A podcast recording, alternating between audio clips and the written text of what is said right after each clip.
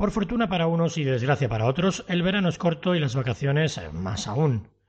Dos meses no son nada y aquí estamos de vuelta sin que nos hayáis echado de menos. Bueno, esperamos que un poquito sí, ¿no? Las pilas ya están recargadas tanto que nos hemos venido arriba y hemos preparado algunas novedades para este curso 2018-2019. Ya lo dije cuando cerramos temporada, que no pensaba que este podcast que escuchas fuera a durar más de 12 programas, pero lo hicimos, por lo que iniciar una segunda temporada para mí supone una ilusión extrema. Soy Miguel Romero y aquí empieza la segunda temporada de Cultura Seriéfila.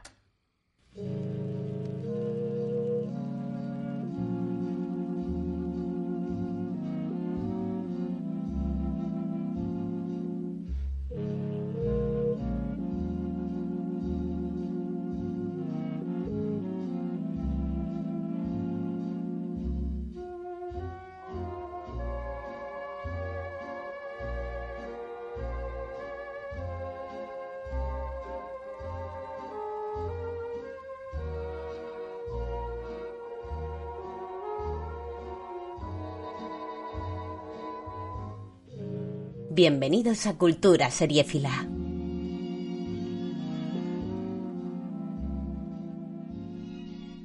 Pues en aquella despedida también dije que no, no, habríamos continuado sin la ayuda de dos grandes podcasters y amigos como son Alberto y Estacado. Pues aquí siguen conmigo, dando guerra y viendo pilotos como posesos. Eh, Alberto, ¿qué tal esas vacaciones? ¿Cómo van? Pues aquí estoy de vacaciones, que me habéis hecho ahí volverme de vacaciones para grabar. Menudo susto me diste cuando me dijiste, eh, oye, ¿y los estrenos del verano? Yo que estaba ahí todo relajado, ahí viendo las cosas que me daba la gana, y dije, hostias, que no he visto nada. Y me tuve que poner ahí las pilas ahí. Vaya vacaciones me estáis dando. Es que hay que currar. Encantado de estar otra vez aquí con vosotros. ¿Cómo, cómo voy a estar? y destacado, dicen las malas lenguas que has pasado más tiempo con la brocha en la mano que con los gin tonics en el bar. Y eso no está nada bien eso de con la brocha en la mano puede traer segundas lecturas bastante acertadas, me parece. ¿eh? Hombre, por, por, otro lado. pero nada, pero bien, bien, bien. Contigo la primera, la segunda lectura se convierte en primeras. Oye, pero joder, todo lo que sea levantar el país, macho. Que, Claro. que, que está, está la cosa muy malita. Sí, se ha, tirado todo, se ha tirado todo el año parado, el pobre. Que, que- que no, pode- no podemos vivir solamente de ver series. Eso Eh, quisiéramos. no. Algunos lo hacen. No. Bueno, pues lo dicho, muy contento de teneros aquí, equipo de lujo para este humilde podcast. Y bueno, chicos, vamos a empezar con las novedades. Eh, mm, la primera novedad, y redoble de tambores, es que pasamos a ser un podcast quincenal. No sabemos dónde nos estamos metiendo. Eh, Sí. Es- no tenemos es ni una idea. sorpresa o una tortura para nosotros. o para los Para- oyentes, más Para bien. ¿no? nosotros, dice. Yo creo que para los oyentes. Para los oyentes. Nosotros, nosotros es nos- estamos ya, somos causa perdida, Alberto. Ya sabéis, ya sabéis. Tres horas de podcast cada dos semanas. Bueno, vamos a intentar, vamos a intentar que sean un poco más cortos para compensar. Tres ¿vale? horas y media. Y así para que nos escuchéis dos cada dos semanitas y no digáis que son muy largos los podcasts. Si todo lo hacemos por vosotros. Bueno, además tendremos secciones nuevas. Eh, me he inventado mm, dos secciones para, para que estos hombres eh, hagan algo y se muevan un poquito. Una para destacado, que nos va a presentar un anime o, o- o algo que venga de, de las islas niponas o, o chinas. O ¿verdad? chinas o coreanas. O coreana Sí, sí, o sí. lo que sea. O lo Sí, que hay dé la gana, como suele hacer, ¿no? O- lo que me dé la gana. Eh, Mira, el otro día. No, no, mejor no lo digo, no lo digo, que hay menores escuchándonos. y no es plan. bueno, vamos a Pero correr. bueno, había, había, había tentáculos y cosas pixeladas. Ah, o sea- vale. Sí, sí. Ok, ya lo pillamos, lo pillamos. y otra sección para Alberto, para que no se enfade, que como es un gran consumidor de comedia, pues también nos va a traer una de forma mensual. Si no me pongo celoso, a ver, aquí le das el protagonismo destacado, que se lo merece, por otra parte, pero bueno. Sí, Ah. pues aquí a ver si traemos una sonrisa, ya que me trago un montón de sitcom, pues buena idea has tenido. Pues sí, ambos nos van a traer algo nuevo, una recomendación, o nos pondrán deberes y, y o recordarán alguna serie clásica de obligado visionado. Dice, bueno, nuestras secciones eh, van a continuar, las antiguas como apps para seriéfilos y diccionario seriéfilo, que van a seguir siendo mensuales. Y por último, el bar, que vamos a tener una sección que se llama el bar, porque, para que Estacado no se vaya, para que Estacado se quede, se quede aquí cerca. Es que, Eh, a ver, hemos, hemos dicho, si la montaña no va a Mahoma, que no al revés, si Mahoma no va a la montaña, que la montaña vaya a Mahoma. Que, el- que- el, que el gin tonic vaya estacado. Sí. Pero bueno, yo ahora ya, que ya, joder, que el año pasado me salió por un pico, Miguel, todo el rollo este de grabar en el bar. No, no, que esto, ahora- Esto alguno nos pagará, nos pagará el podcast, ¿no? Hombre, por supuesto, eh, esto, Una por lo menos, ¿no? esto presentáis factura y se, y se os devuelve. Los próximos patrocinadores que no van a llover, ¿no? Son los que se van a encargar de Va esto. a, a patrocinar Tanqueray a partir de ahora. Cruz Campo también. bueno, pues eh, esta sección va a ser un rato de charla libre, como una sección contenedor, digamos, donde no de basura, sino eh, para charlar de- de- con invitados o sobre una temática o una serie concreta o, o simplemente escucharnos decir tonterías, ¿no? Como, como acostumbramos. Destacado dice alguna que otra. Yo, me estás llamando tonto. Mm. Mm, to- tonto es el que dice tontería. Pues entonces, bueno, según Forrest Gump sí. Según Foregal lo eres. Bueno, pues vámonos a la forma de contacto que se nos va el santo al cielo.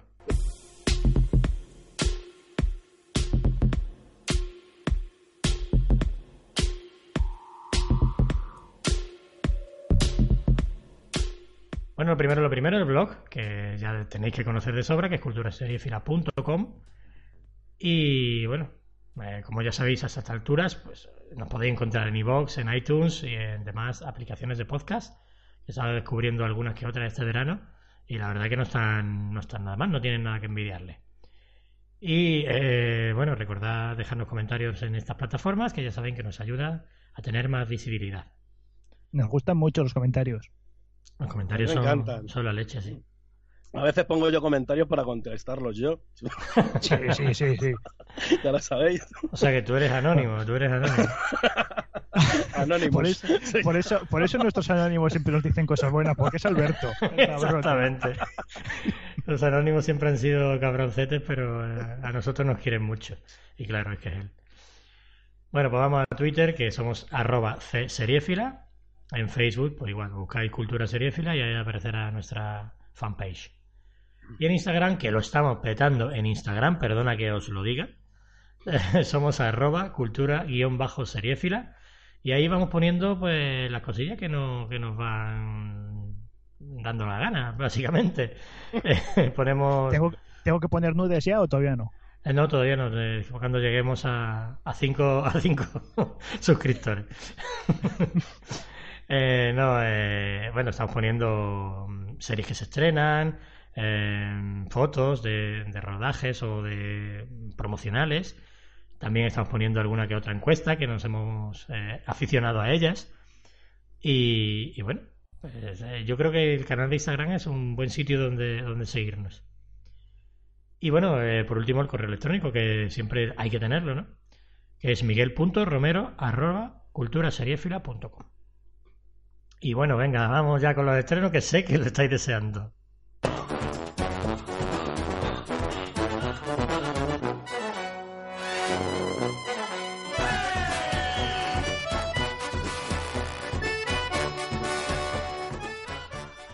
Esta semana eh, no vamos a repasar los estrenos de un mes, sino de dos, porque ya sabéis que hemos estado tirados a la Bartola.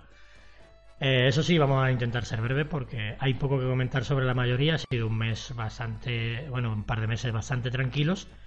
Eh, hay cosillas interesantes, pero bueno, la mayoría también son cosas pasables, ¿no? Y para hacer catálogo, ¿no? Que diría Netflix. Así que venga, vamos con la primera. Nos la va a decir destacado. Pues El Bosque, estrenada por Netflix el día 1 de julio. Es una serie francesa de seis episodios en la que un adolescente de 16 años desaparece. Todos creen que volverá, que simplemente ha sido una travesura o que se ha ido con algún chico a darse el lote, pero pronto descubrirán que algo grave ha pasado. Para investigar el caso, una pareja de policías recibirá la ayuda de una misteriosa mujer llamada Eva. A ver, es una serie con un ambiente típico de Nordic Noir. Todo mucho bosque, lloviendo, mucha niebla. Eh, buen trabajo de luces, la verdad. Y a mí me ha recordado un poquito a Broadchurch. No sé si vosotros lo habéis visto y opináis lo mismo. A ver, no llega al nivel de Broadchurch, ¿vale? Pero me ha parecido un thriller correcto. Pues yo la vi entera esta, yo la vi entera y un thriller correcto sin más. Hay quien dice que podría parecer una, una serie de estas de que te echan a lo mejor una, una película que te echan de sobremesa, pero yo no diría tanto. El problema que veo yo en esta serie es que intenta engañarnos con algo sobrenatural o tal durante los tres primeros episodios. Y de repente en el tercer episodio nos lo muestra todo. Entonces, la narrativa para mí hace que no eh, empatices con los, con los personajes. Y luego, de repente, al final se sacan de la manga un malo, malísimo, que te cuenta todo en el último episodio. Con lo cual, para mí, si la narrativa la hubiesen cambiado un poco y nos hubiesen mostrado eh, eh, desde el principio realmente cuál es el problema, mm, no, no, no mostrándonos todo, pero es que mm, realmente no hay, no hay suspenso porque realmente luego lo que es no es nada de lo que te han ido contando. Con lo cual, para mí ese es el fallo que tiene. Entretenida, mm, una serie demasiado discreta, para verte la hora en veranito así, si no tienes mucho que hacer, pero poco más, ¿eh? Brochar, le queda muy lejos, muy Sí, lejos, sí, muy sí. lejos. A ver, yo siempre he dicho que me ha recordado en ciertos aspectos un joven que desaparece, tal cual, pero vamos, me, me la has desvendido. Igual que otras veces me, vendes cosas. Eh, yo me la he visto y me, me lo he pasado bien viéndola, a ver si me entiendes, entretenida, pero que es una serie muy del montón para hacer catálogo en, en A mí lo que, lo que Luego también- al final sacado de la manga ya, uf, se me. Tiene, tiene muchos fallos, eh, como una, la, la policía, que es la que está investigando el caso, es, tiene una relación directa con, la desapare- una de las desaparecidas, y eso no se podría hacer en la vida, por mucho que sea un pueblo pequeño, que se lo permitan, que tal, un montón de cosas así que cantan por todos los lados. Eh, lo que te digo, para pasarte un ratito de esto es entretenido, te la ves así un poquito, y, pero, pero poco más. Pues muy bien, yo es una serie que no, no tengo intención de ver, así que voy a correr un tupido velo sobre ella. Eh, y bueno, Alberto, cuéntanos qué es, eh, qué es King Kong. Kim La siguiente es Kim Kong, que es Kim con M, no King Kong como el, como el gorila. Es como una especie de juego de palabras entre un dictador coreano o asiático y el monstruo este, este que todos conocemos, King Kong. Pues esta la estrenó Sundance TV el 1 de julio. Y es una miniserie francesa de tres episodios. Eh, la historia trata de un director de cine de acción francés que es secuestrado mientras se encuentra trabajando en Asia. Un dictador claramente inspirado en Kim Jong-un le obliga a grabar una película propagandística para el país. Así que tendrá que sacar adelante un proyecto en el que no cree, con un equipo obsoleto y un personal torpe, pues su vida depende de ello. Eh, no es que esté trabajando en Asia, van a buscarle a Francia. Él, está él es el típico director. Eh, a ver, yo esta la he visto entera, he visto los tres capítulos y me ha parecido muy divertida. Lo que no entiendo es cómo han hecho una miniserie de tres capítulos cuando esto debería haber sido una película. Y además que a los franceses se le da muy bien hacer este tipo de comedias, con un poquito de tinte político, un poquito de tinte social, y al que le gusten ese tipo de comedias, la va a gozar con esta. Eh, él es un, el típico director de cine eh, comercial. Entonces, mm, le, van- le llevan a buscar, le, secuestran en Francia y le llevan a Asia para que grabe esta película. Eh, como he comentado, se rodea de un equipo, de un equipo patético que lo que intentan hacer es agradar al, al líder norcoreano Kim Jong. Entonces, el líder norcoreano este, cada vez que fallan, pues por ejemplo, les hace cositas como pegarles un tiro en la pierna y cositas así. Entonces, el tipo de humor, la verdad que a mí me ha gustado y es una, es una miniserie muy entretenida. Además, son tres capítulos de 40, 50 minutos, si no recuerdo mal, y al que le guste, eso sí, el tipo de humor francés, la verdad es que está muy divertida, eh, lograda y, muy- y tiene mucho ritmo. Eh, me gusta este tipo de, mm, de estrenos de Sundance TV, la verdad, y yo me lo he pasado muy bien viéndola. Pues a mí me han hablado muy bien de esta también. Me han dicho que es muy divertida, que es muy fresca, muy distinta y, y yo esta me animaré a verla. No la he visto todavía porque es que no me da la vida entre el bar y la brocha. Pero A brochar, ¿no? Tú ahora te dedicas a la brocha. Brochar. Pero no, sí, sí, esta tengo intención de verla. Pues yo también, yo eh, me despierta cierta curiosidad ahora que está tan de moda Kim Jong-un y sus eh, políticas. Eh, pues mira, le voy a echar un vistacillo, pero eso. Eh, no, soy muy de humor francés tampoco, pero, pero bueno, si está bien, pues me gustará. Además, como son tres episodios, tampoco es que vaya a perder mi vida en ello. Pues bueno, Alberto, tú que como has hecho los deberes, pues tú también has visto la siguiente. Sí, pues la siguiente también me la vi enterita, eh, que es Good Girls, que la estrenó Netflix el 3 de julio.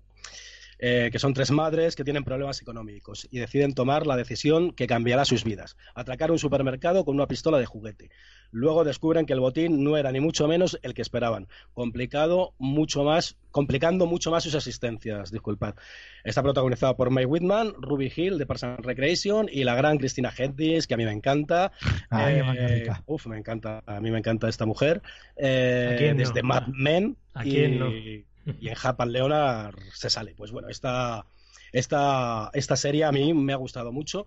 Eh, es la, mm, a mí me recuerda un poquito, un poquito, no sé si os acordáis de la época en la que empezaron a hacer comedias, eh, mujeres desesperadas y, y, y malvadas, que mezclaba un poco de delitos, asesinatos con problemas domésticos. No digo que lleve esa, esa línea tan absurda, pero sí para que os hagáis una idea ese tipo de sentido del humor. A mí esta me gusta un poquito más porque toca un poquito temas sociales, como rollos identidad sexual, eh, también de, uno de los hijos de, las protagonistas tiene problemas de salud, que es por eso por la que, una de las hijas, por la que se meten en el embrollo este, y es la típica serie que cuando intentan arreglar algo, eh, lo lían todavía mucho más. Entonces, yo la verdad que me ha parecido muy fresca, divertida, sin muchas más pretensiones, pretensiones que pasar el- un buen rato, de volver de tu casa del curro, a- hastiado y ponértela y no pensar. Es ideal para, para, para hacerse un maratón y a mí la verdad que esta sí, sí me ha gustado bastante. Siempre mm, sabiendo al producto que te acercas. O sea, no va a ser un Hammer Tail y ningún rollo de estos, pero es muy divertida y solo por ver a Cristina Hendrick merece la pena. Pues sí, mm, se paga la entrada. Bueno, pues Takado me ha visto una serie hindú de Netflix. Sí, sí, yo, yo este eh, le he metido a lo hindú a saco, ¿eh? Pues tenemos juegos sagrados, Sacred Games, en su Eh, versión original. Takado todo lo que venga de Asia eh, le mola, ¿eh? Le Sí, pone- sí, sí.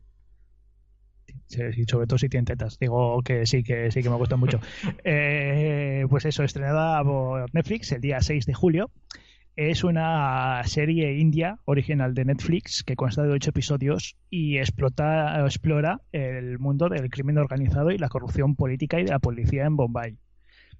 Es un thriller de acción en el que hay un policía que queriendo seguir los pasos de su padre, que era un muy buen poli y eso, pues intenta hacer las cosas bien en una ciudad en donde el 99,99% de la gente de los policías es corruptos.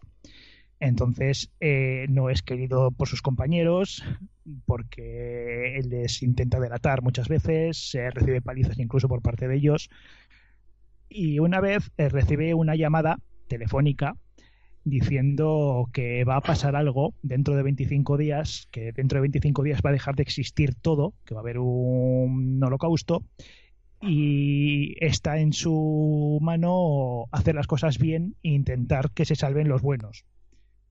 Y bueno, pues aquí empieza una especie de de caza de intentar descubrir qué es lo que está pasando. Y bueno, a ver, eh, a nivel de actuaciones no está mal, pero tampoco brilla especialmente. Pero luego a nivel de, de dirigir y de fotografía está muy muy bien, una producción muy buena, pero tiene un poquito falta de ritmo. Se enrollan demasiado contando cosas que, que no son muy trascendentes, por lo menos a mi manera de ver, muchísimos flashbacks también de la persona que llama a, a este policía, que yo creo que no, no suman mucho. No sé si vosotros habéis visto, No, yo esta no vi nada. Lo único que, que vi cuando la estrenaron a Javier Bell por ahí diciendo que la estaba viendo y tal, por todos lados, a nuestro amigo Javier Bell. y me hizo un comentario que me tiró para atrás. Y mm, como dijiste que la había visto tú, pues pasé, pasé a otra. ¿qué, qué es lo que dijo Javier Bell? ¿Te acuerdas? Pues que pues más, más o menos lo que has dicho tú, pero con un tono un poco negativo. Bueno, eh, mm, a mí me interesan estas cosas exóticas que hace Netflix de vez en cuando. Fíjate que, que algunas de sus mejores series son, son digamos, extranjeras, digamos. Y, y bueno, pues eh, ahí está, es que se me va a perder en el, en el montón de series eh, para después. Así que no sé si llegaré a verla algún día, pero bueno.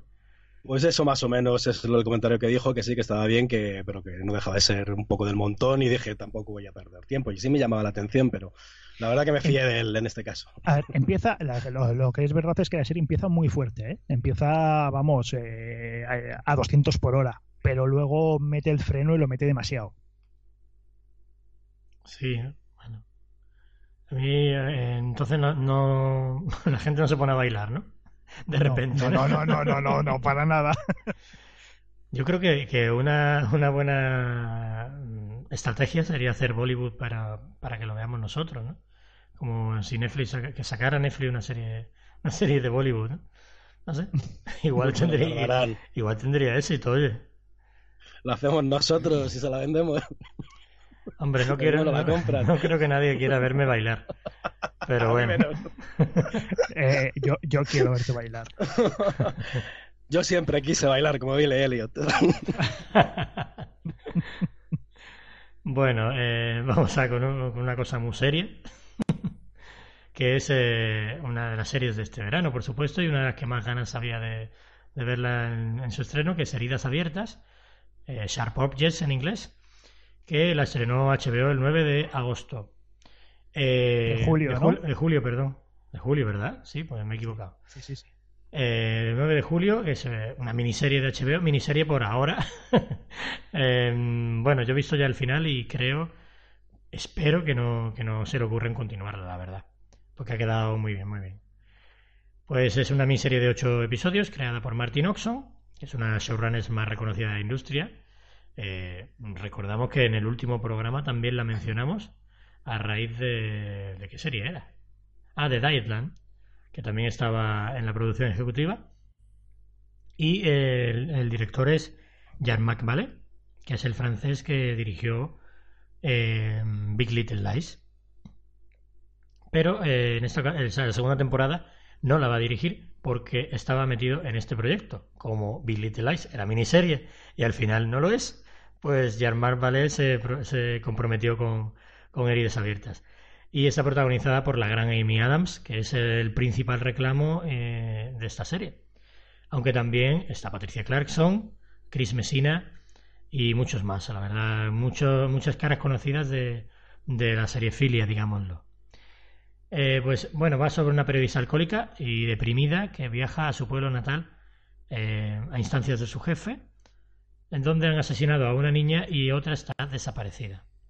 Allí rememora sus traumas infantiles, eh, haciendo que la bola todavía siga haciéndose más grande. Y también bebe y conduce, ¿no? Por lo que me han dicho. Mucho. Mucho. Y duerme. Mucho. duerme. duerme. duerme. mucho también. se, tira cuatro capítulos bebiendo y conduciendo nomás.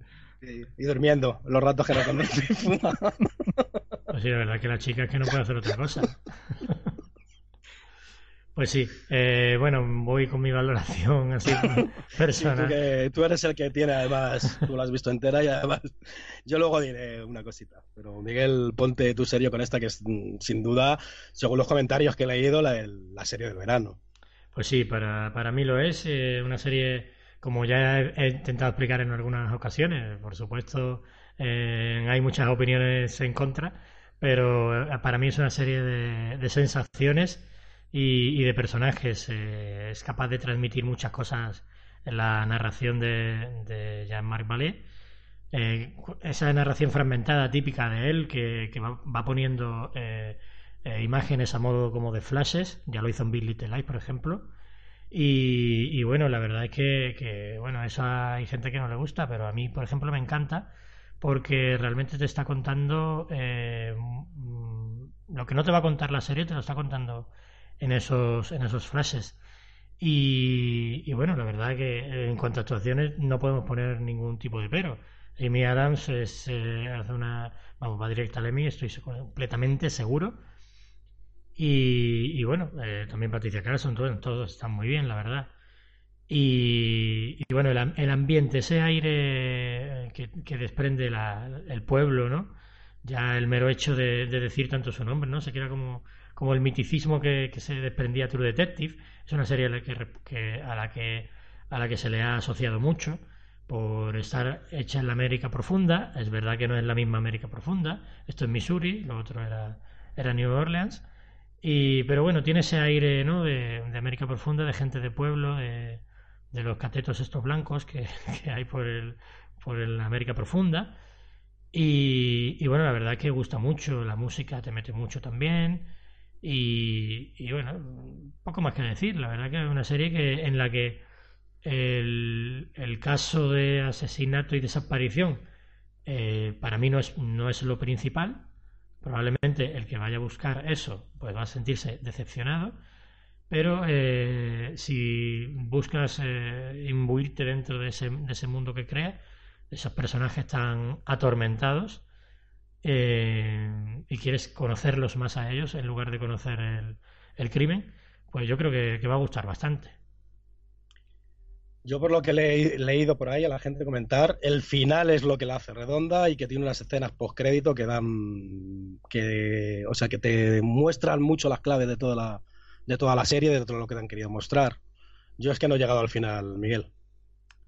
Yo pues, ni siquiera la, he empezado, pero es que he escuchado de todo. He escuchado desde que es pretenciosa hasta decir basta, hasta que está muy bien, muy bien. Entonces no, no lo sé. Sí, que quieren copiar el, éxito de Billy Little Lies, yo he ido de todo.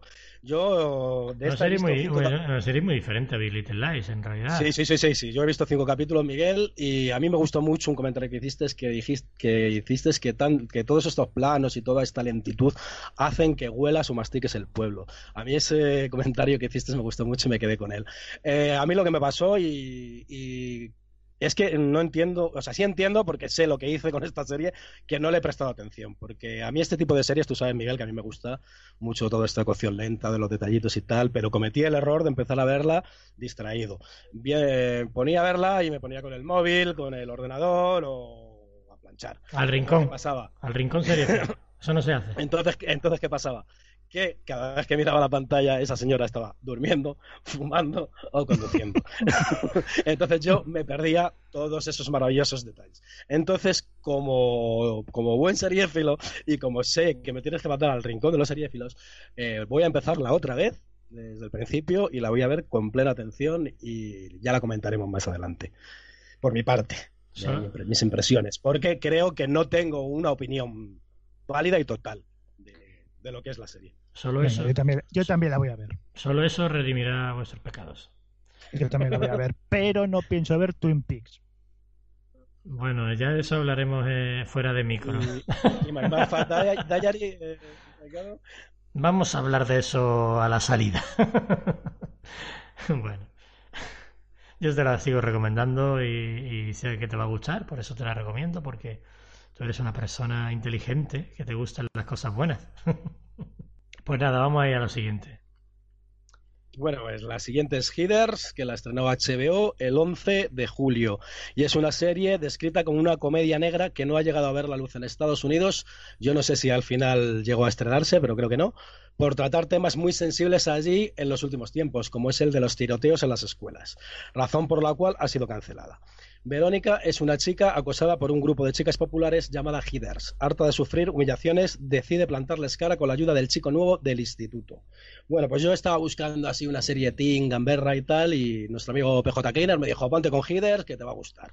Y me dijo, para que te hagas una idea, es como una especie de 13 razones desfasada. Y, o pasada de rosca. Y la verdad que no iba muy descaminada. A mí esta serie me ha parecido divertidísima divertidísima hasta decir basta, con un toque crítico que la hace diferente y especial. Aquí la diferencia eh, de las humillaciones que hacen los chicos del instituto no son los chicos populares los que hacen las humillaciones, sino un plantel de una chica con sobrepeso, pero que tiene millones de seguidores en Instagram, y lo que dice ella es a misa. Va a misa con su plantel.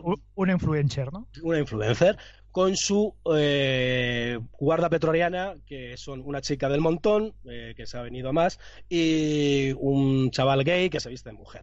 Y todas ellas se hacen llamar Hiders. Eh, entonces, eh, a mí me gustó desde el principio. La primera escena es un personaje muy petardo de los años 90 suicidándose.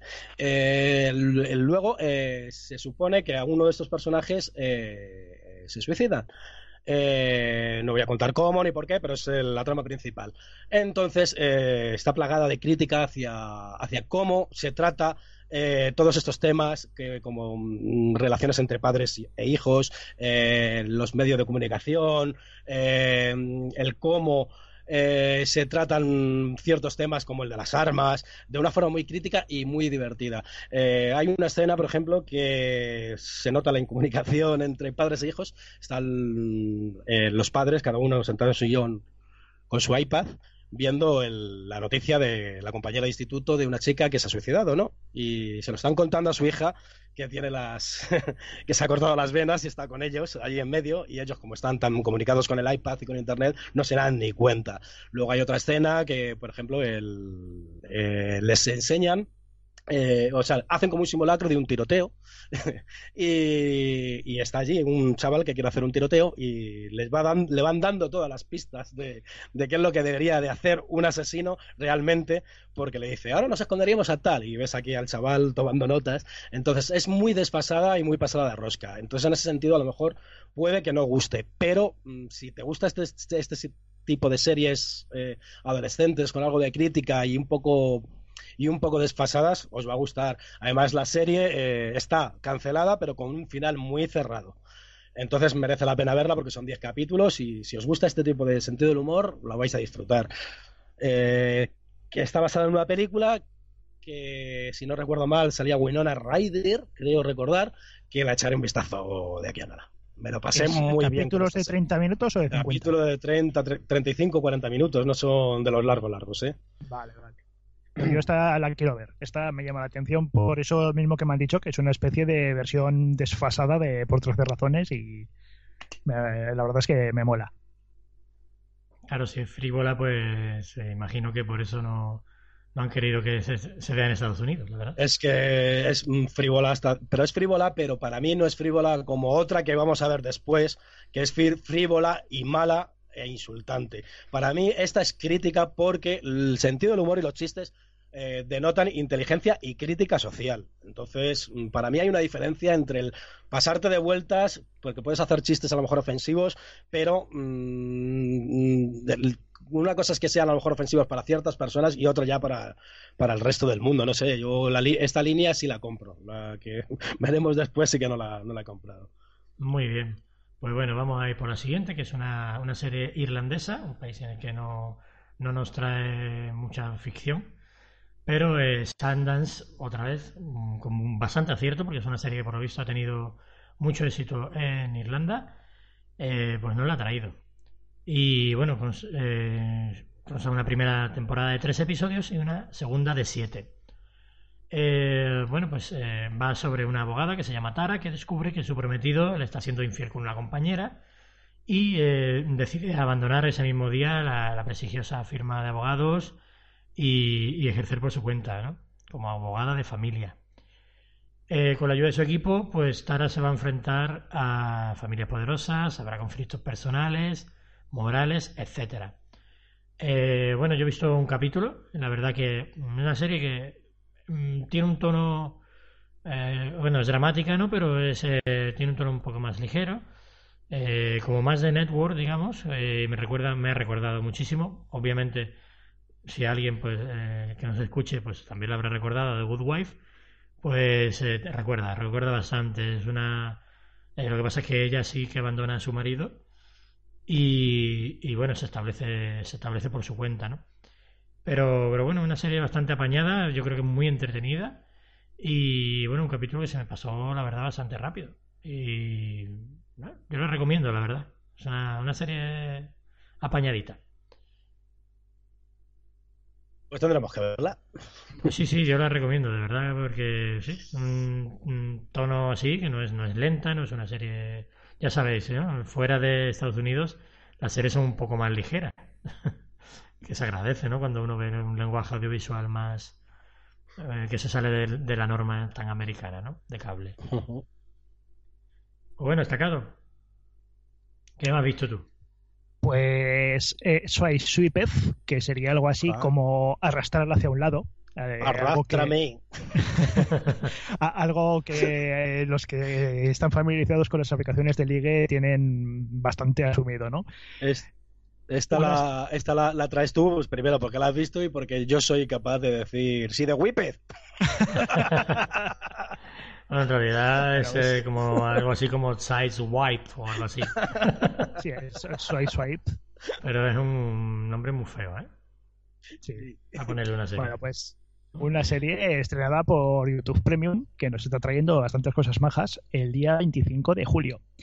Nos cuenta la historia de Olivia, una soltera de 35 años que se propone salir con los 252 hombres con los que coincide en Tinder. Esta te gustaría a ti protagonizarla, pero con mujeres, ¿no? Sí, sí, sí, ¿cómo lo sabes?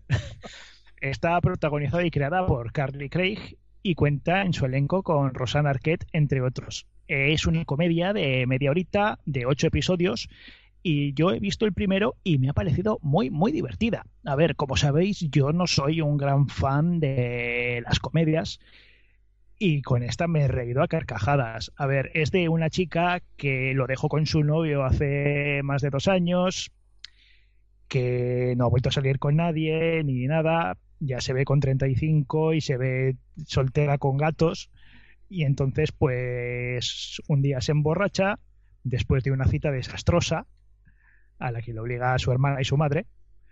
Eh, y se pone a darle que sí a todos los de Tinder que le aparecen. Y entonces, pues eso, a la mañana siguiente se despierta con 252 coincidencias y dice, pues voy a tener una cita con todos. Y bueno, si sigue el rollo del primer capítulo, puede ser muy divertida, porque es que es la típica serie en la que te ríes de, de lo desastre que es la otra persona y de la vergüenza ajena que te provocan ciertas situaciones. Situaciones bastante incómodas, eh, por, por otro lado. Y yo te digo, eh, muy divertida. Eh, está en YouTube para ver eh, como en modalidad premium, pero bueno, tenemos un mes gratis si queremos ver. Y oye, a ti Alberto te va a gustar. Sí, es que esta yo la tenía ganas. Lo que pasa es que no, no, la, no, la empecé porque, porque quise terminar otras. Como no, no, es, no, es, nada blanca, ¿eh? Nada blanca. No, esta, esta, esta la veo fijo. Además que me está gustando mucho lo de todo lo que está, todo lo que he visto hasta el momento YouTube Premium, Cobra Kai, Impulse. Las dos ya las he visto y la verdad que me han gustado mucho las dos y, esta la veo, la voy a ver fijo. Y lo mismo la traemos a, cuando la terminemos a, a la sección, esta de, de comedias que vamos a hacer. Pues muy bien. Una nueva recomendación. Yo la veré si puedo. si no, para eso tienes a los machacas.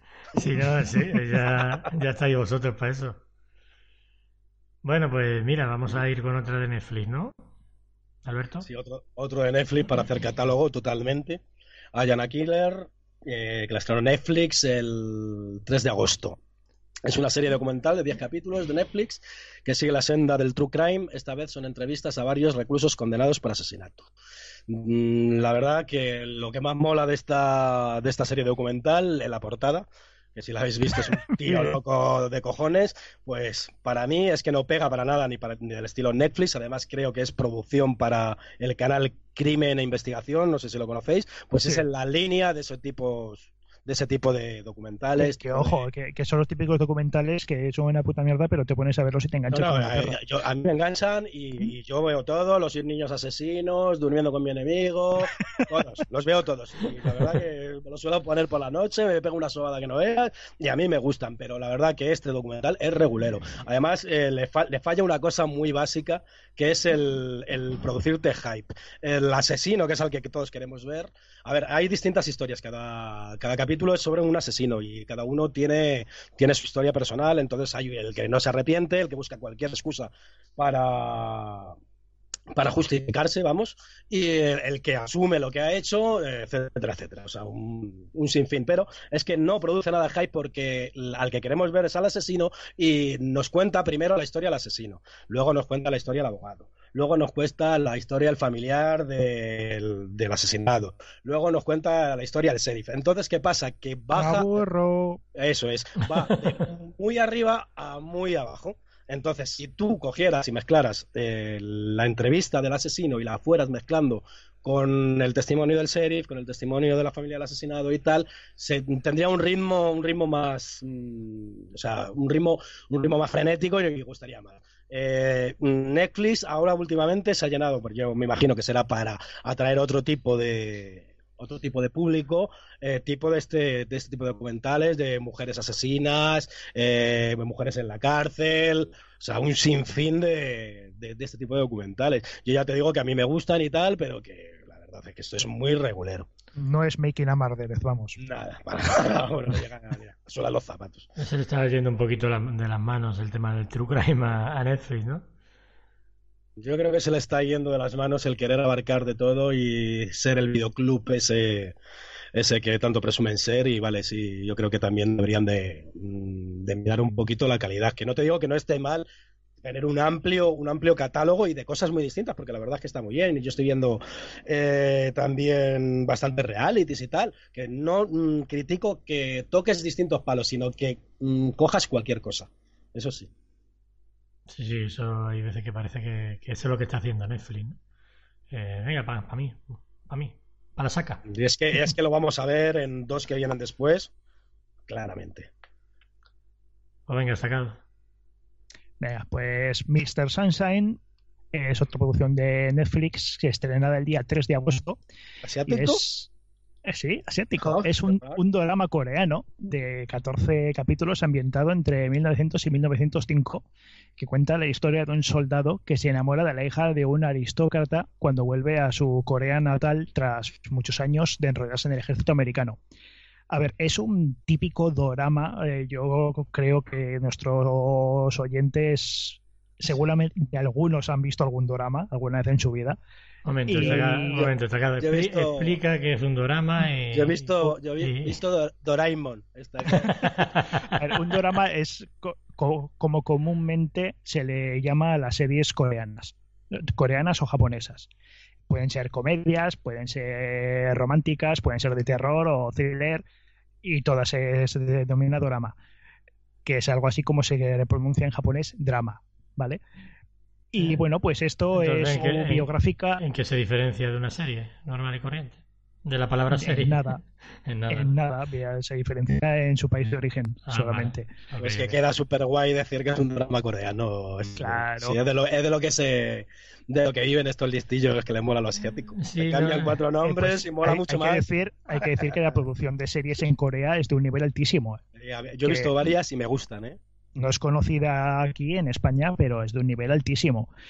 Y bueno, pues esta la verdad es que en cuanto a producción y demás, está a un nivel sobresaliente. Eh, abusa demasiado, yo creo que sobre todo los que somos un poco fotógrafos y, y, sabemos un poco de diseño gráfico, eh, conocemos el truco del azul naranja.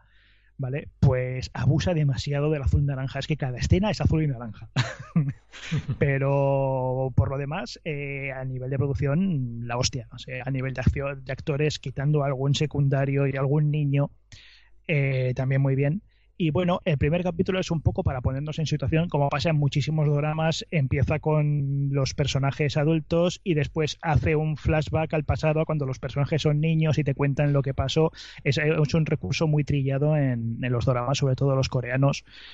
Y bueno, pues este no es ninguna excepción pero funciona. Eh, es un poquito lento y un poquito confuso con algún personaje, porque no sabéis si ha pasado tiempo, hay, un niño pequeño, después hay un chaval joven, y dices, este chaval joven es el niño que ha crecido, ah, no, no, es otro niño, pero bueno, por lo demás, bien, o sea, no te crea excesivo IP para ver el siguiente, pero presenta unas bases bastante bien fundadas para montarse una historia, yo creo que de amor, traición y bastante acción. Y hay que decir que el protagonista es Lee Byung-hun, eh, conocido por salir en Joe, por ser el protagonista de Conocí al Diablo y, y el protagonista de un drama coreano muy famoso como es Iris. Mm, Esa de Conocí al Diablo quiero verla, ¿eh? Me han hablado muy, muy bien de esa película. Buenísima. Pues mira, interesante, ¿no? Eh, esta, esta serie coreana. No la voy a llamar drama, que me niego. serie coreana, bueno, pues muy bien. Eh, Mucho más interesante que la que viene ahora, Miguel. mm, bueno, pues tú dirás, tú dirás. Porque de la que viene ahora es el ejemplo claro, esta y la siguiente, de lo que hablamos del contenedor que está haciendo Netflix. Bueno, eh, esta, la que viene es All About the Washington, que la estrenó Netflix el día 10 de agosto, que es sitcom musical en la que la mujer de un rapero, Anna, que lanza su propia carrera, protagonizada por Joseph Simon y, y su mujer Justine, que se supone que tienen muy buena química, pero a ver, allí en Estados Unidos les hará mucha gracia, pero vamos, yo no me he reído ni una vez, vi dos capítulos.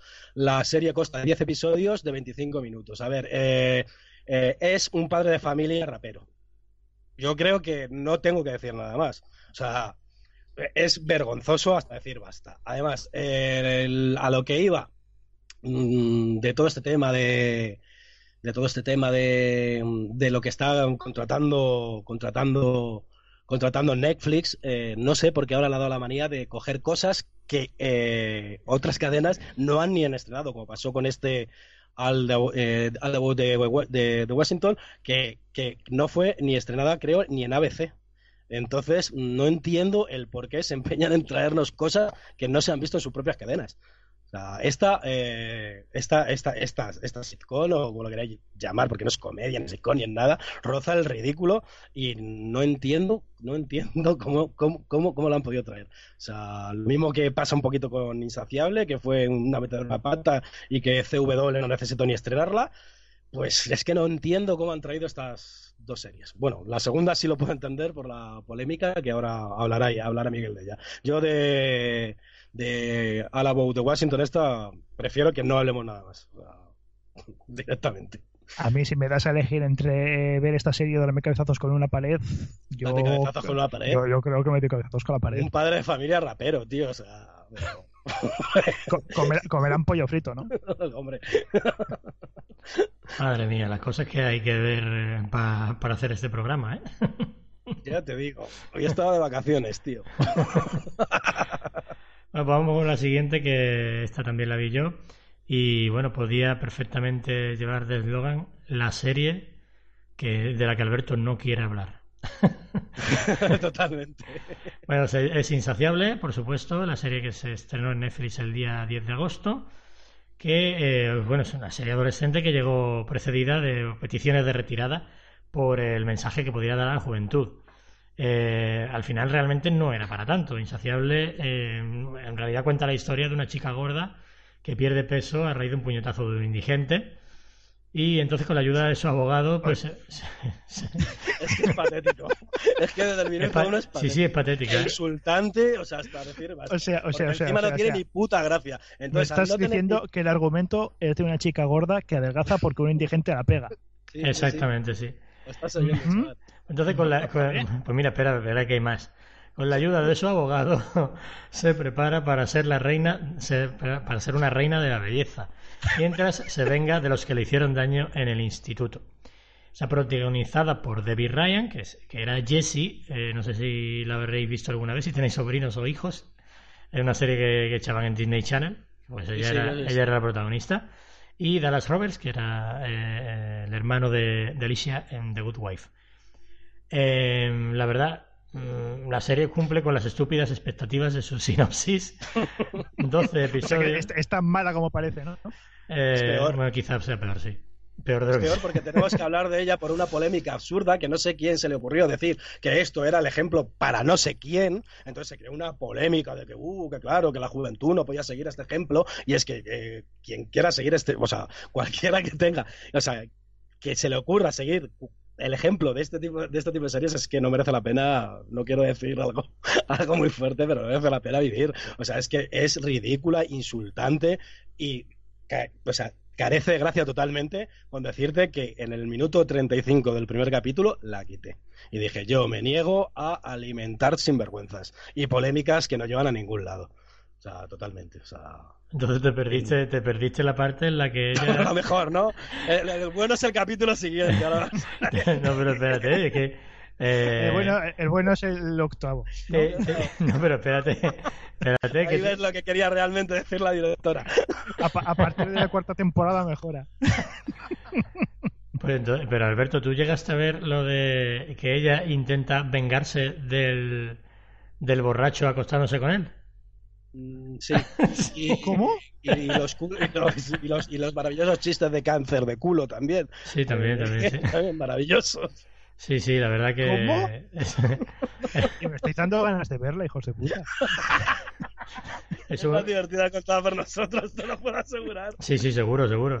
Eh, además, en cinco minutos ya, ya se, se destapa eh, y ya se sabe que es una, una cosa que es una, o sea, una cosa o sea, que la, sí. la chica la chica se venga del indigente acostándose con él porque según ella es como una tortura o, o cómo va pues eh, bueno ella eh, acude a Alcohólicos Anónimos creo que era o algo así no y, bueno se lo encuentra se dice este tío de qué me suena de qué me suena pues se le sonaba de que era el, el tipo que la había que le había dado la hostia. Y claro, entonces descubre que, bueno, no sé por qué, no sé por qué, sinceramente está quedado, no lo sé. no sé, no sé responder a esta pregunta. Alberto, ¿tú sabes? Yo tampoco, porque ignoré y reseteé. ¿Por, ¿Por qué acaba en, la habita en una habitación de hotel con el tipo este? Madre mía.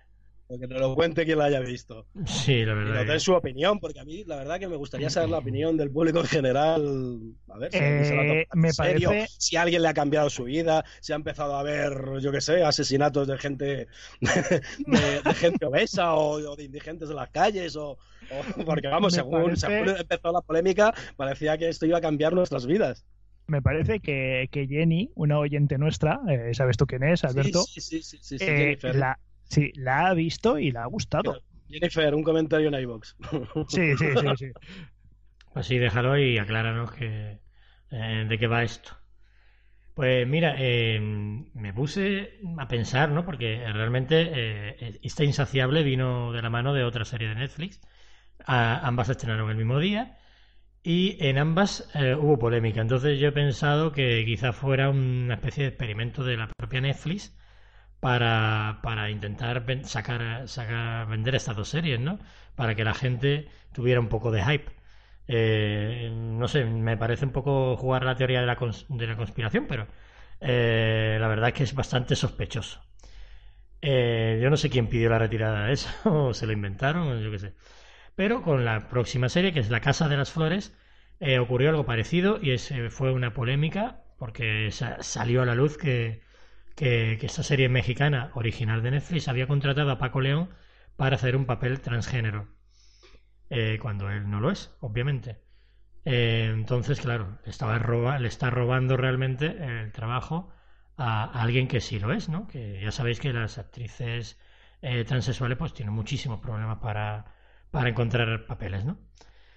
Eh, pues bueno, eh, vista la serie, eh, me parece una polémica absolutamente ficticia, porque la verdad se, se, explica parcialmente por qué no lo ha hecho, y porque incluso hay algún flashback de, Paco León de hombre, ¿no? Y de todas formas, yo creo que tampoco mmm, tampoco me parece para tanto, la verdad, porque en la serie sí sí que hay sí que hay eh, mujeres transexuales aparte de, aparte de él, claro. Bueno, pues vamos a, explicar de qué va. Eh, la Casa de las Flores, esta es la serie que, que, todo el mundo está esperando porque está protagonizada por Verónica Castro, que es la, la mítica actriz de telenovela mexicana. Ya sabéis, los ricos también lloran y tal. Eh, se trata de una comedia eh, que bebe del culebrón directamente y que nos cuenta la historia de, los, eh, de la Mora, una familia de alta sociedad llena de secretos que, empiezan, eh, que empezarán a, salir a la luz cuando el amante del padre se suicida en la floristería familiar. Eh, bueno, en principio, la verdad que a mí el primer capítulo mm, no es que llegara a horrorizarme, pero sí que no, no lo llegué a comprender del todo bien. Porque me pareció que, que, bueno, no sé si era, si pretendía ser. Bueno, al principio es que no sabía, yo la vi, porque Netflix nos cedió los screeners, pero no sabía realmente que era una comedia. Entonces, eh, cuando la empiezo a ver y, y, parece que es un culebrón, pero de vez en cuando hacen chistes así un poco malos, también hay, hay que decirlo. Eh, en el primer capítulo, pues la verdad que me, quedé un poco descolocado. Pero realmente a partir del segundo, tercero, pues ya va encadenándose y, ya encuentra el tono perfectamente. Y la verdad que es una comedia eh, deliciosa por, por cómo cuenta muchas las historias familiares, historias de homosexualidad, de transexualidad y, de bisexualidad, también lo hay. La verdad, una serie que en cuanto a la diversidad, pues mm, está bastante bien tratado los temas, siempre, obviamente, tratándolos desde el humor. Em, sobre lo del culebrón, pues me parece que, trata el culebrón con mucho respeto. La verdad que, que me ha gustado eso en ese sentido.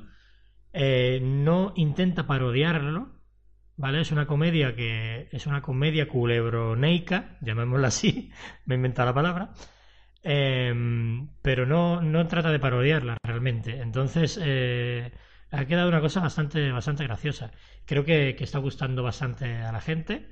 Eh, a mí me gustó. Yo, tras ver los 13 capítulos, tenéis crítica en Cultura Seriéfila. mi valoración es, es más que positiva y parece que la gente pues me está, me está llevando la razón. Eh, nuestros compañeros Adrián y Karel, los dos mexicanos, están encantadísimos esta serie. O sea, se la han devorado. Te, te da la razón todo el mundo, menos está quedado yo fijo. yo, yo, yo, es que no, la he visto, Yo he visto un capítulo y en el segundo me tuve que bajar.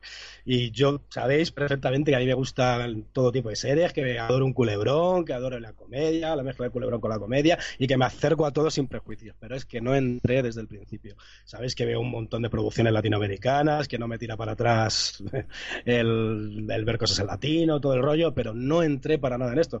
Adrián se enfadará conmigo, pero lo siento, pero no le voy a dar una oportunidad.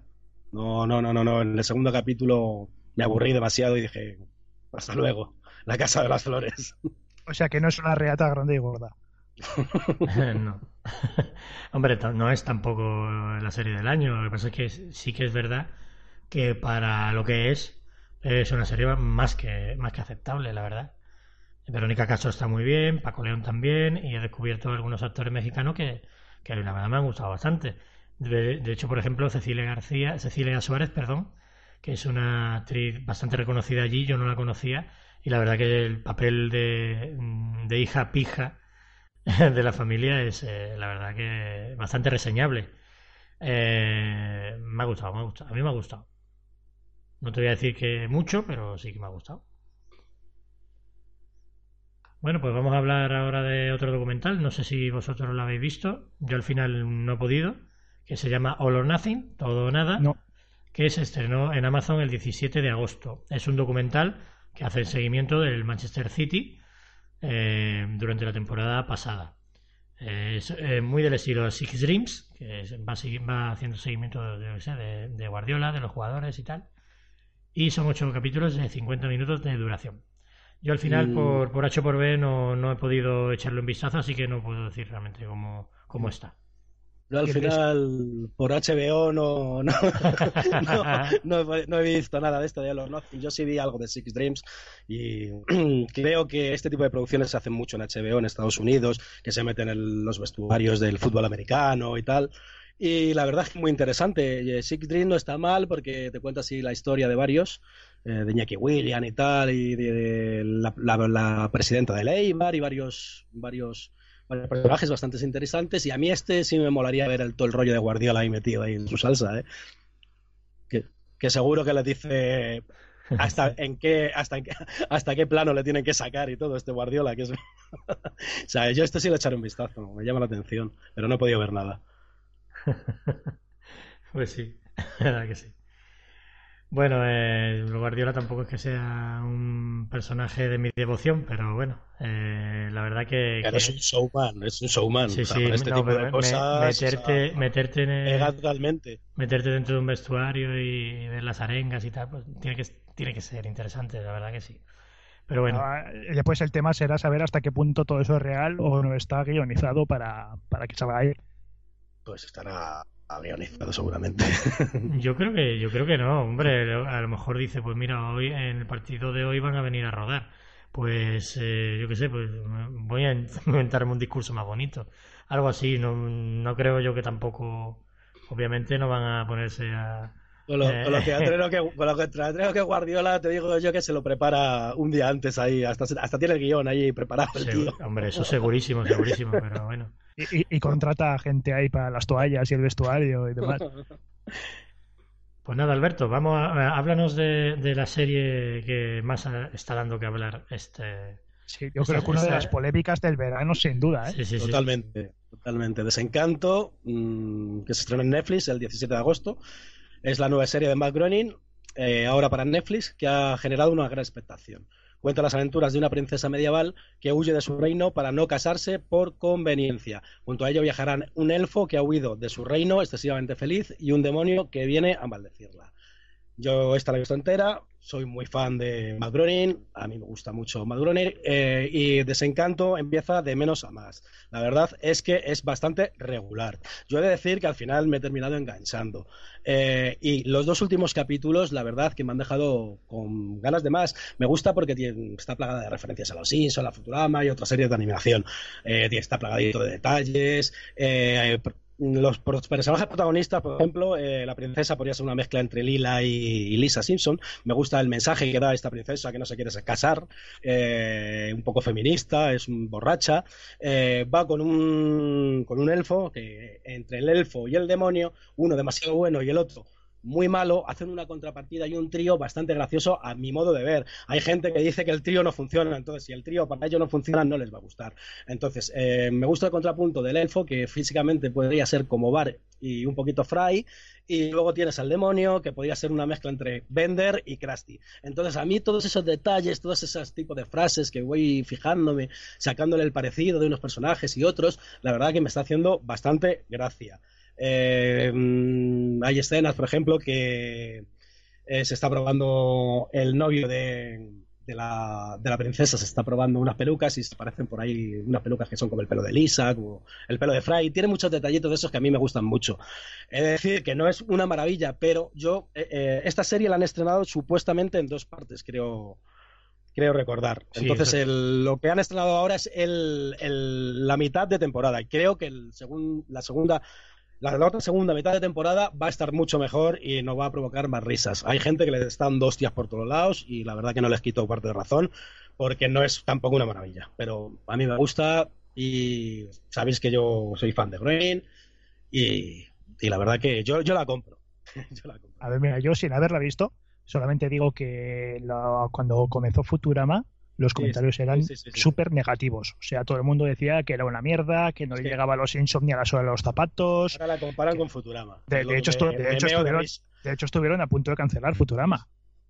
Es que de hecho eh, Futurama eh, esto es, estuvo a punto de cancelarse. No, es que eh, amenazaban a Groening, o sea, la iban a cancelar y Groening amenazó con llevarse a los Simpsons. Y fue por Sí, eso sí, sí. por lo que Fox continuó produciendo Futurama. Futurama Y, en y la cuarta, Futurama al quinta, final ha resultado, empezó a a, mi- molar a a, mi la gusto, gente.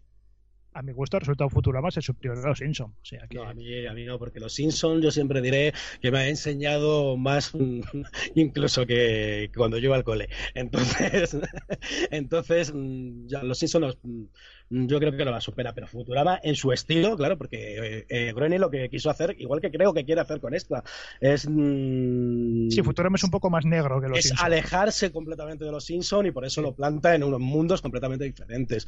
Y aún así se siguen comparando. Entonces, eh, lo tienen muy difícil en ese aspecto. Y es que igualar los Simpsons es completamente imposible. Los Simpsons se le critica mucho ahora que si las últimas temporadas son muy flojas. Serán muy flojas. Lo pero- son, lo son. Sí, sí, lo son, pero ¿cuántas temporadas han sido potentes? ¿20, 22, 24? A mí por lo menos hasta la 24, 23 me encantaban. Luego sí, una serie el montón, pero que perdure, que perdure por siempre, en mi opinión. Los Simpsons tienen que estar ahí. Y me gustaría que este desencanto, pues, lo petara, pero realmente no ha tenido un, inicio como, como debería de tenerlo, pero a ver si la gente se va sumando y, y luego al final, pues, continúa con el éxito que tuvo Futurama, como bien dices tú, destacado. No sé, yo he visto un capítulo y la verdad que, bueno, viéndolo de afuera, porque a, mí me gustan los Simpsons, me gusta Futurama y tal, pero bueno, tampoco es que sea un fanático de Matt Groening. Eh, a mí el primer capítulo me hizo bastante gracia. Yo me reí, me gustó y, me, lo pasé bastante bien. Yo no, no sé qué se esperaba la gente, sinceramente. Yo, es que es lo que me pregunto también, ¿qué se esperaba la gente? Yo algo buscaba algo, algo de entretenimiento, divertido y con algo de crítica. Y eso lo da. Entonces, yo creo que a lo mejor los personajes pues no han convencido mucho. Sí, bueno, hay mucha gente que todavía le incomoda ver a una mujer protagonista, yo qué sé, igual es eso. Eh, yo, yo, sinceramente, eh, para mí, yo qué sé, lo tenía todo, un humor muy parecido al de los Simpsons, bastante crítico, eh, paródico, se ríe hasta de sí mismo. Y, bueno, y eso solo habiendo visto un, un capítulo que por lo visto además dicen que es el peor. Sí, sí, además que sí. Pues no sé, machos. Eh, pensad un poquito antes de, despellejar algo y, mm, por lo menos reflexionar qué es lo que os gusta o no os gusta de ella.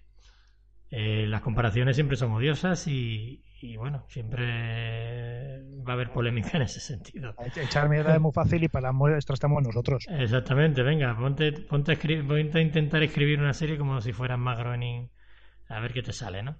Bueno, el caso que a mí me parece que, que, sí que está bastante decente, la verdad. Un producto bastante entretenido y la recomiendo. Bueno, pues vamos a ir a por la siguiente, que es otra de Netflix. Parece que han sido los únicos que este verano se han, seguido con su ritmo habitual, que es Ghoul o Goal, ¿no? Que, se será el día 24 de agosto y es la primera serie de la productora Blumhouse, eh, creadora del éxito del terror, como Déjame salir o Paranormal Activity, y la sorpresa es que, aunque es de Netflix, es una serie india de tres episodios. La sinopsis es la siguiente. Un prisionero es trasladado a un centro especializado en interrogatorios. Y una vez allí, da la vuelta a la tortilla sacando a la luz sus secretos más vergonzosos. Pues yo solo me ha dado tiempo a ver un capítulo y la verdad es que... Tal como entré, salí. me entró por un ojo y me salió por el otro. Em, es una serie que está bien, por parte de una premisa que es una, eh, es una distopía eh, que sinceramente eh, me interesa. No, es, no es tan distopía, ¿eh? Es que de distopía no tiene nada. Es que, es que no es, no es ninguna distopía, es, es, lo que está pasando en la India. Ah, vale. No es ninguna distopía. Lo único que te dicen, en un futuro muy cercano quemaban libros, entonces claro, como ahora no se queman mucho, bueno, sí se queman libros. sí, sí, sí, sí, sí, pues, pues, no, no es ninguna distopía. Pero de distopía no tiene nada. ¿De verdad están en ese punto de la India? Están en, muchos países islámicos están. Yo desde mi ignorancia no sé si en la India están así, pero en muchos países del resto del mundo sabemos que están así. Pero la India no es islámica. No, la India tiene islamismo y tiene budismo. Y también algo de cristianismo, pero la parte islámica de la India... ya se estáis metiendo en un jardín. Eh, principal, hinduismo no es budismo, quería decir. Principalmente hindú, hinduismo, claro. No, eh, pero tiene, tiene una parte islámica muy grande la India. ¿eh? Yo pensaba que se independizaron en Pakistán. Sí, en Pakistán.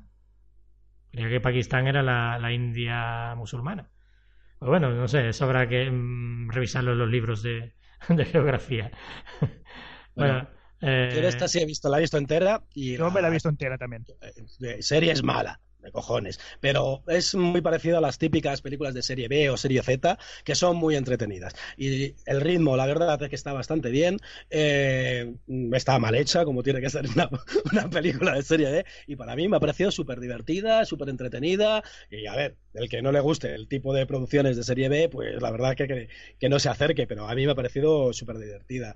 Yo, además que mezcla esa parte, supone, distópica con una, un un rollo de terror, ¿eh? que es un, demonio que invocan y que se va introduciendo en, los distintos personajes, que los personajes son mm, como, eh, son eh,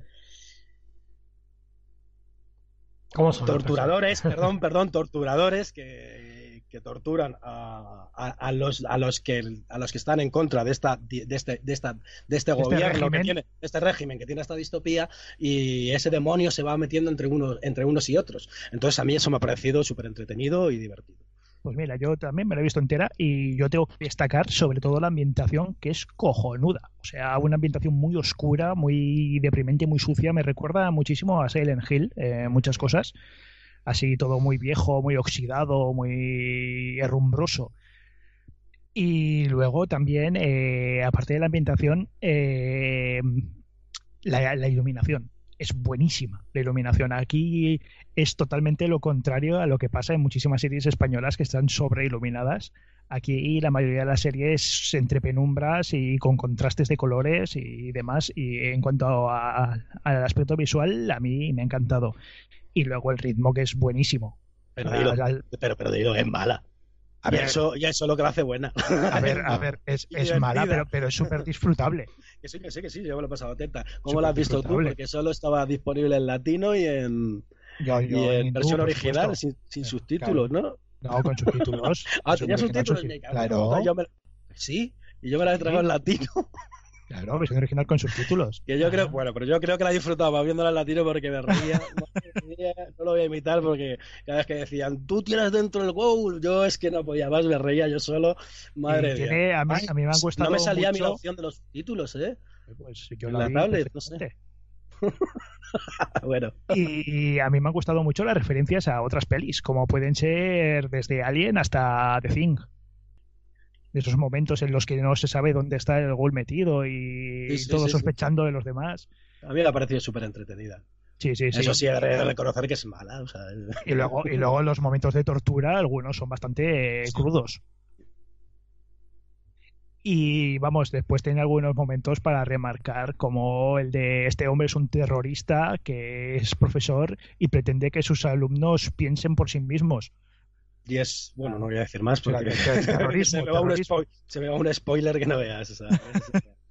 Terrorismo. Por eso lo que decimos que distópico que no quiere que, que sus alumnos piensen. Y, a ver, al final es, es lo que hay. En muchos de estos oh, regímenes musulmanes lo que se quiere es que no se piense.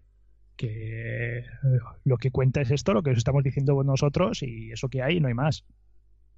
Bueno, y digo musulmanes como puedo decir norcoreanos. También. ¿eh? cualquier, cualquier régimen to- totalitarista. Eso es. Mm, sí, sí. La verdad que, mm, yo, yo la parte que he visto, eh, a mí me parece que esto es una película larga, otra vez cortada en cacha. Y, Sí.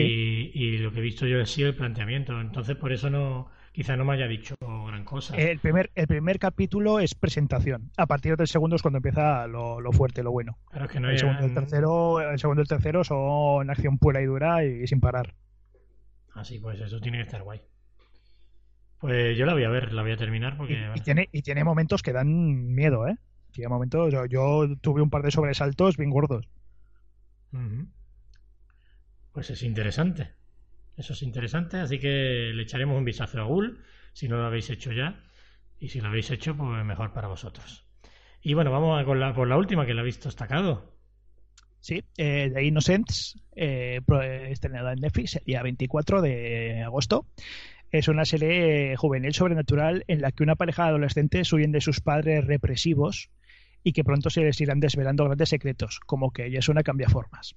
Ocho episodios de una hora de, dura- de una hora de duración. A ver, bueno, eh, decimos que es juvenil porque los protagonistas son chavales de 18 años, pero yo creo que los únicos personajes adolescentes, mm, por decirlo de alguna manera, porque tienen 18, eh, tampoco es que se- sean de 14, de la serie son ellos dos, todos los demás Deci- son adultos. Decimos que es juvenil porque la verdad es que es bastante absurda y bastante malota. y sé que a ti a- tú vas a decir. A mí, "Oh, a mí me gustó, tío. ¿Cuántos todos has visto? estos... ¿Cuántos todos has visto? No, solo uno, solo el primero. yo voy, por el, voy por el tercero y todavía siguen con lo mismo. Es una cambia forma al final del capítulo. Se pasan mí todo el día, estos- ¡Ay, te quiero, estos te quiero! Mira, dos actores malísimos.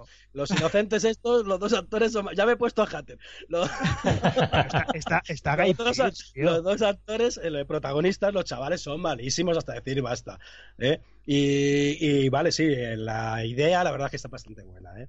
pero la verdad que después de tres capítulos yo decía, bueno, pues esto para ver así un poquito así en plan ligero y tal, pero es que yo creo que la voy a abandonar porque, porque es que lo único que te ofrece son los cliffhangers del, del final y poco más. A mí lo que me pareció es que parece ser que es demasiado lenta que, que se podía contar perfectamente en una película y han hecho una serie de, ocho horas para ello. Totalmente, totalmente, porque va por el tercer capítulo y lo que tú has visto, hombre, ahora ya están seguros de que es una cambia formas, pero poco más. O sea, no han descubierto nada, no han hecho mucho más especial, ni nada más. O sea, hazte una idea. Yo, a ver, lo que te digo, pues a lo mejor es un, a ver, un entretenimiento así, pero, pero para mí de nivel bajo. O sea, la verdad que no, no la compro. Los inocentes no la compro. Yo es que a esta no me iba a acercar ni con un palo. Eh. la verdad. No, no me llamó la atención para nada. Y lo de serie juvenil, bueno, eh, ¿a qué público diríais que está enfocado? Porque... Sí, es que es eso, no es que los protagonistas. Es que, es que no está bien. No, los protagonistas tienen 18, pero el resto de personajes son todos adultos, entonces. Pero no es porque los personajes sean adultos, sino que la, el, sí está enfocado hacia los adolescentes porque es una trama eh, mm, bastante simple, destacado. No hay mucho donde rascar, ¿sabes? Destacado es eternamente joven. Sí, sí, yo también, pero. Inocente y virginal. Por eso le gusta The Innocence. Eh, ah. su, serie de cabecera. Uh. los inocentes como yo. los innocents and virginales. The innocents and virginals. like a virgin, destacado. Like a virgin. bueno, pues ya hemos terminado los estrenos, chicos. Eh, ¿Ha visto que, que poquito? Bueno, hemos tardado una horita y algo.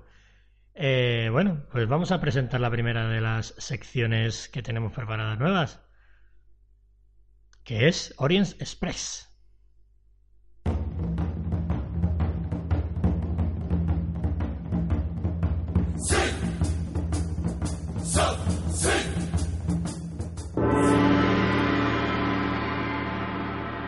Orient Express. A veces darle la patada estacado y mandarlo bien lejos es muy satisfactorio por el hecho de dársela, pero también porque cuando vuelve nos trae cosas interesantes de Oriente. Como hemos dicho, en esta nueva sección vamos a aprender cosas sobre Japón y alrededores, ya sean animes, series o incluso realities.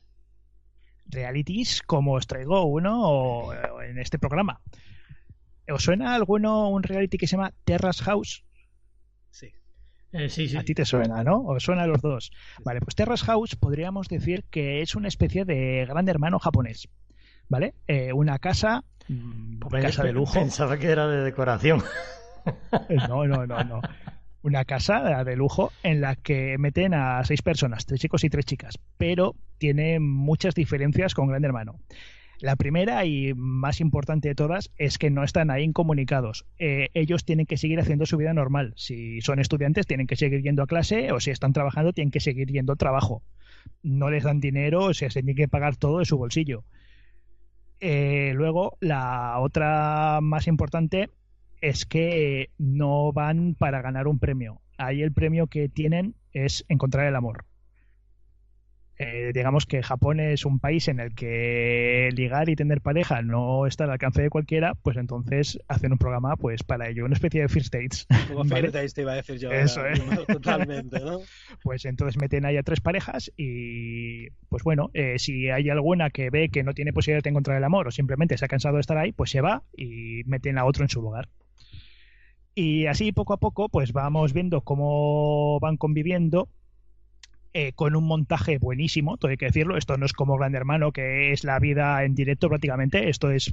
Eh, eh, te lo cuenta como si estuviera guionizado, a pesar de que lo que está pasando no está guionizado. Lo que hace destacar uno a este tipo de reality son los montajes. Si tú consigues hacer un buen montaje gracioso, divertido, con ritmo, con buenas canciones y tal, es, que, el montaje, eso me, es buenísimo. Y además hecho con unas cámaras de alta definición, con unos desenfoques súper grandes, parece que es como una película casi.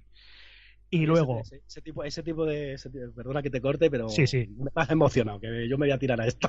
que ese tipo de programas me, me gusta. luego, lo mejor de todo es que, bueno, aparte de que los programas duran entre media hora y 45 minutos, eh, hay unos, como pueden ser los tertulianos de aquí de Gran Hermano, ¿vale?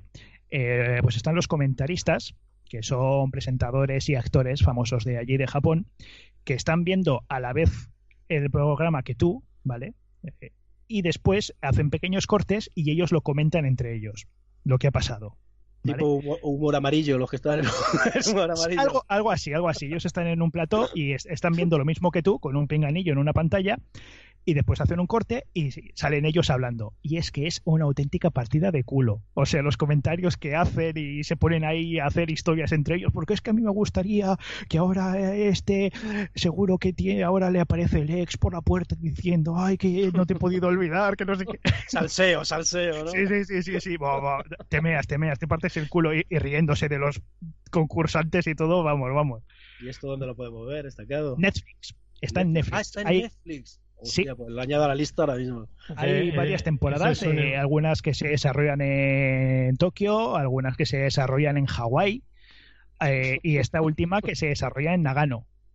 Además, eh, hacen excursiones y hacen tienen citas, ¿vale? Y, y las citas son unos paisajes y unos Sí, montajes también tipo, de tipo todos estos que hay también americanos que son la venganza de los ex y todo este rollo. Sí, algo así, les, algo pues, así. les van llevando a distintos lugares paradisíacos para que se claro, enamoren o para que. Tú ves ahí cómo se van currando las citas y cómo van ahí. A mí estos sí me molan, pero me molan y mucho. Además que veo muchos de en este. este, este en este, en este último metieron a, han metido a una concursante que es modelo erótica, ¿vale? Eh, modelo de bañadores y demás, de, de esto que es bastante común en Japón, y tiene las tetas bastante grandes, ¿no? Pues tienes que ver ahí a todos los demás mirando ahí, y, y después hay entre ellos ahí haciendo así ahí con las manos, ahí, oh, voy a tetas, voy a tetas", es que te meas, macho. Y los, co- y los, y los co- comentaristas lo mismo. Es lo- eh, un estilo al mo- a los montajes de un príncipe para Corina y cosas de estas. O el granjero busca Pero- esposa o algo así. No, pero, pero no, pero mucho mejor, eh, sin, sin ser casposo, sin caer en la vulgaridad en ningún momento.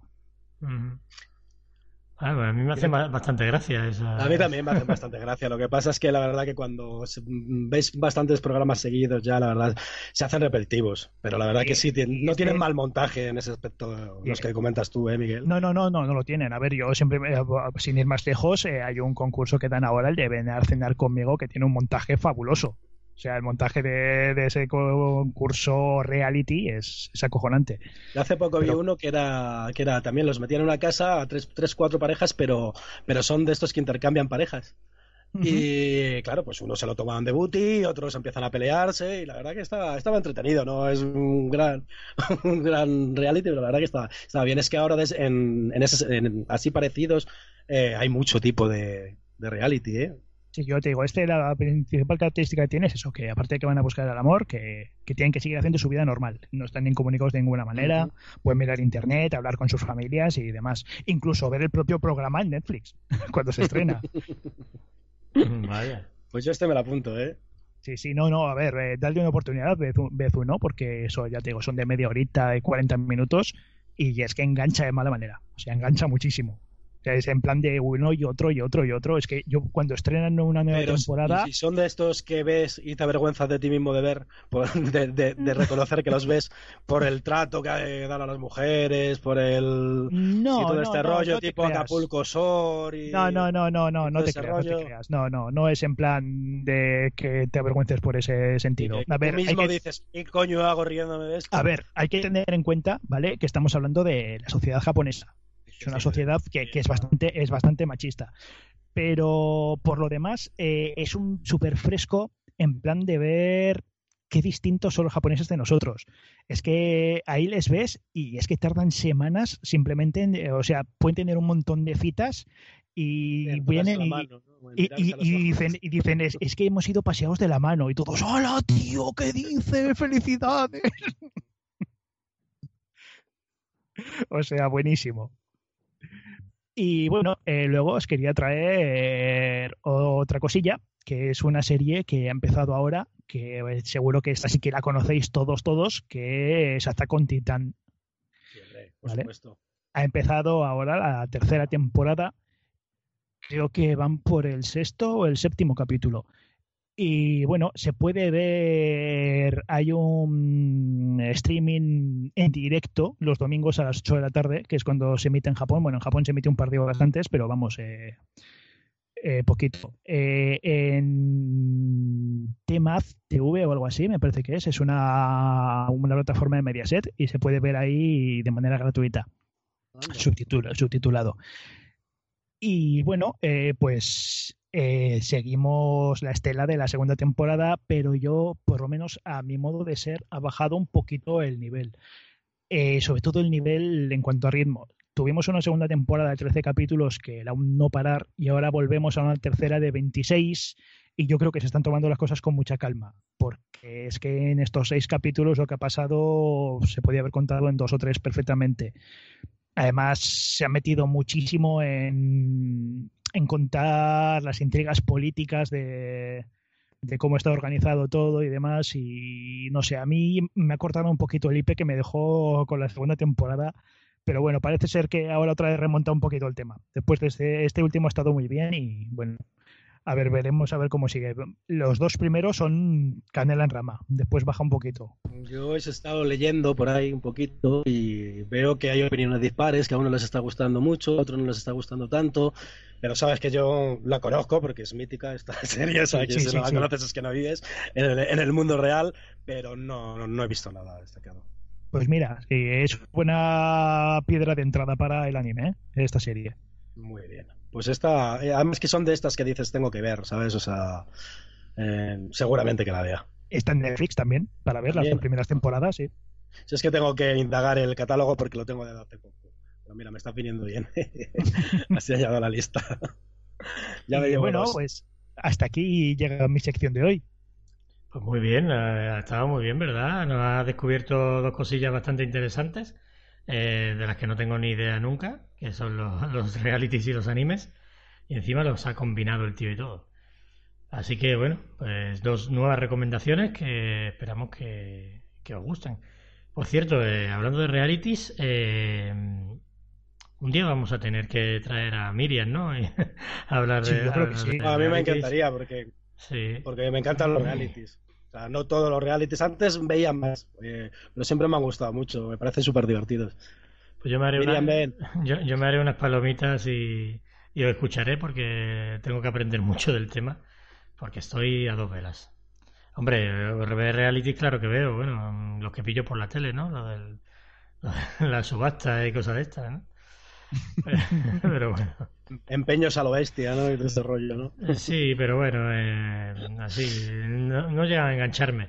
Recuerdo que sí me enganché bastante. ¿cómo, se llama? Yo lo veo a todos. Este... Yo lo veo a todos. Empeños a lo bestia. el, de forjado, el de forjado, a fuego. ¡Qué bueno es ese!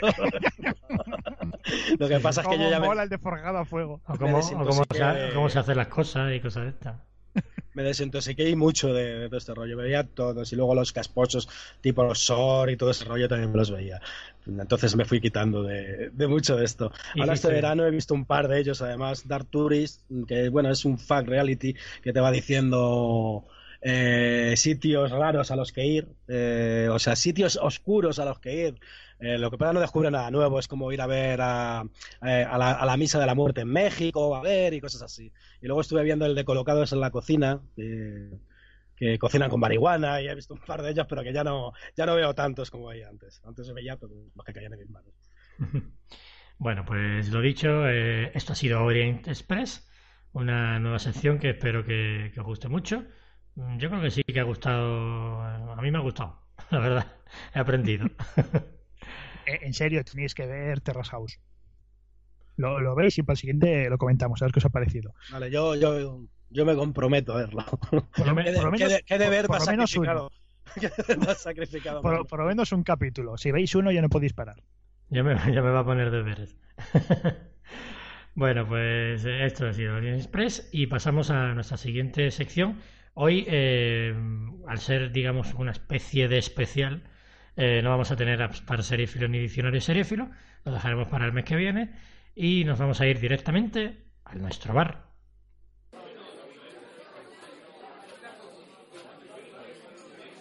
El bar. el bar. Pues ya hemos explicado que lo, del, lo de la montaña y lo del Mahoma, así que pues, aquí estamos. Hemos traído a, a destacado al bar. Y, y, bueno, se va a convertir en nuestro cajón desastre. Como ya he dicho, un espacio en el que hablaremos de series concretas, de conceptos, de temas de actualidad y haremos un poco el tonto. Eh, vamos a empezar eh, este bar eh, inaugurándolo con las series del verano con lo que hemos visto y mm, tanto de la lista anterior como, como de, lo, mm, de lo que teníamos pendiente, que ya sabemos que el verano es una buena época para ponernos al día con aquello que, nos dejamos mm, en la recámara.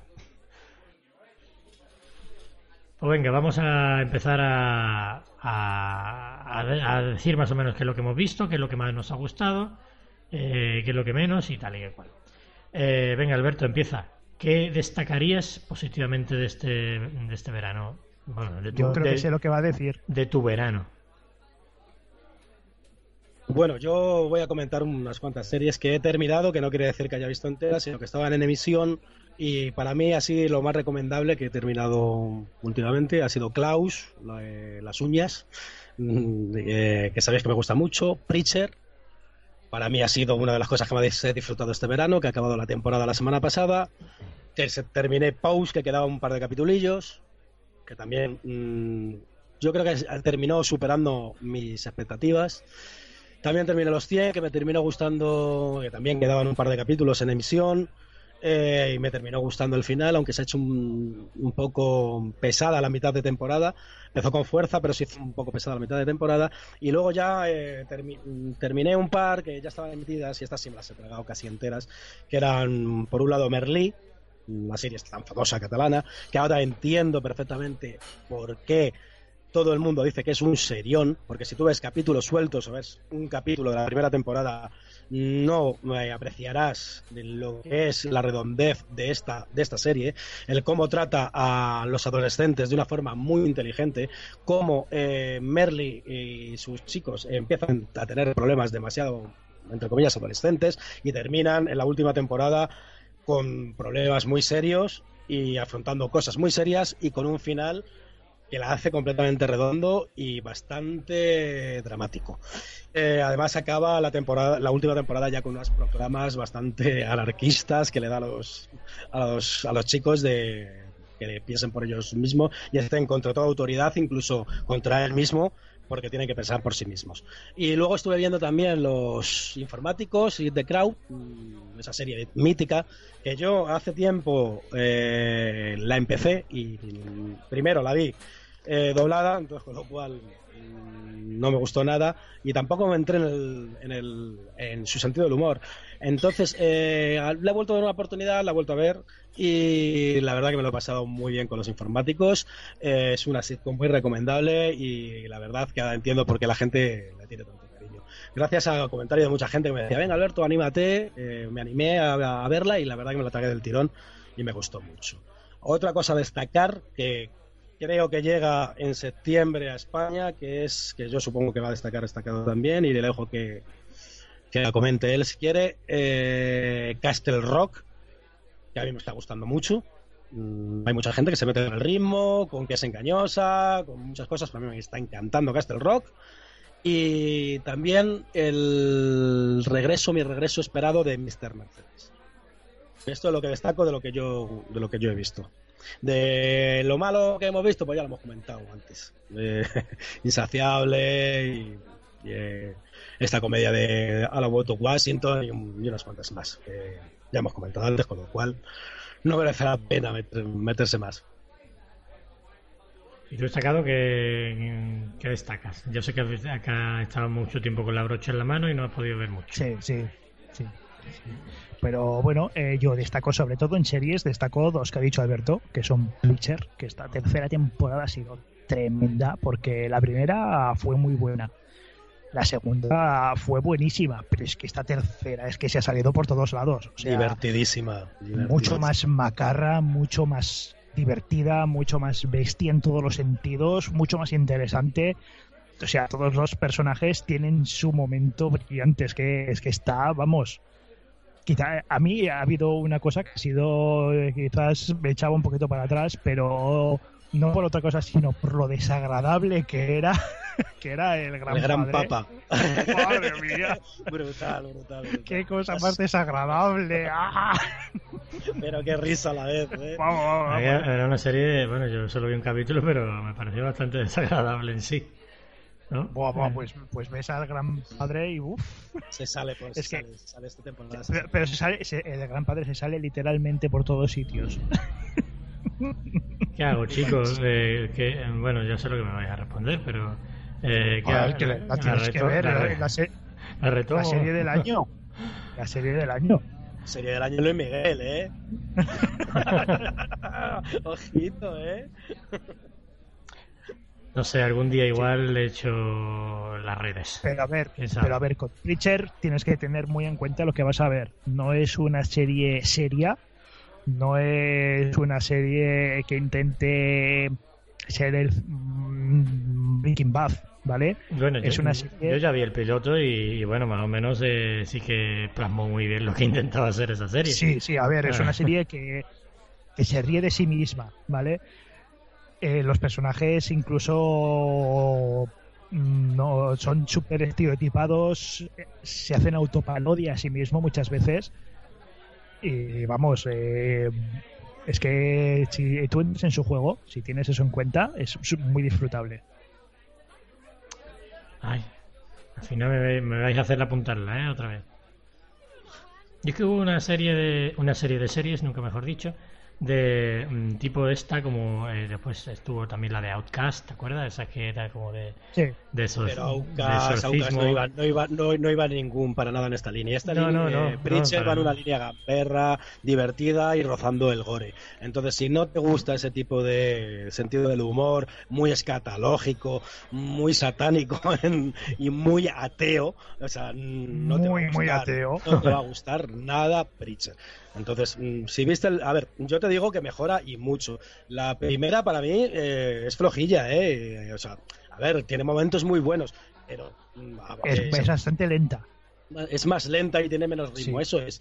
Entonces, si a ti lo que te plasmó en el piloto realmente no te mm, llama demasiado la atención, Miguel, no te castigues. O sea, no es tu serie.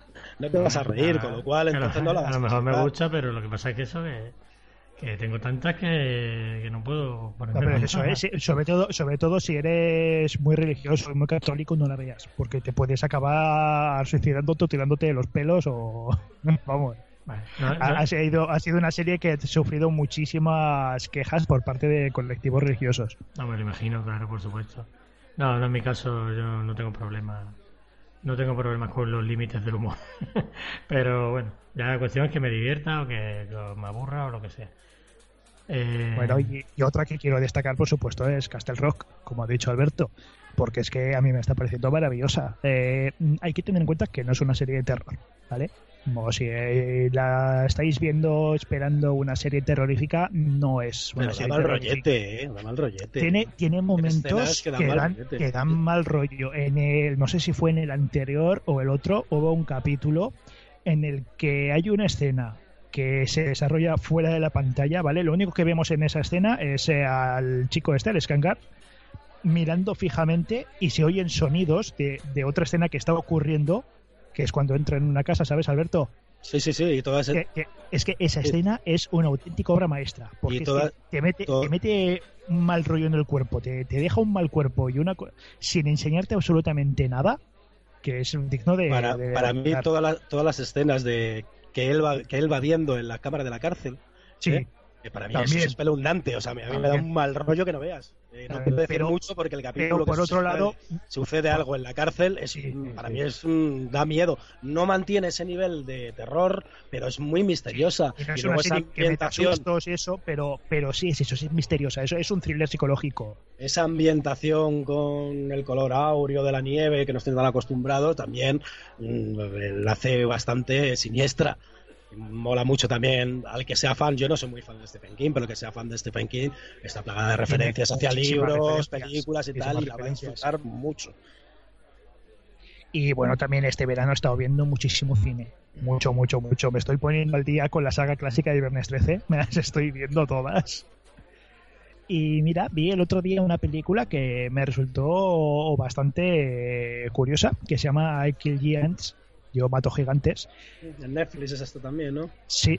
Y si os gustó la de Un monstruo viene a verme, esta película os va a gustar. Pues a mí me gustó y he oído, he oído hablar bastante bien de ella, ¿eh? Sí, sí, está bastante bien. Interesante. Por aquí os la recomiendo. Y nada más, ya, ya es todo. Venga, va, sí, ya está, ya está, ya está. Porque si no. bueno, pues yo he visto. Yo he visto muy poco, la verdad. Como siempre, siempre me estoy quejando de lo mismo. Bueno, aparte de la Casa de Flores, que vi los screenings justo antes de que se estrenara, eh, también vi, eh, vi Trust, que es eh, una vez que tenía pendiente y que dije sí o sí que las tenía que ver. Y me ha encantado. Es una serie buenísima. Os la recomiendo a todo el mundo. Esa la quiero ver. Eh, es de. Si no la recordáis, de, del Cultura Serifila, creo que era de abril, ¿no? Se estrenó. Pues dijimos que era una serie de Danny Boyle, del director de Transpotting. Eh, que la verdad es que, que, se nota su mano muchísimo en la serie.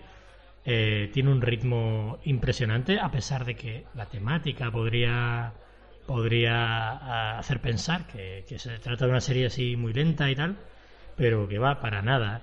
Eh, temáticamente tampoco se corta un pelo, dice las cosas como son, eh, mucha droga, eh, mucha...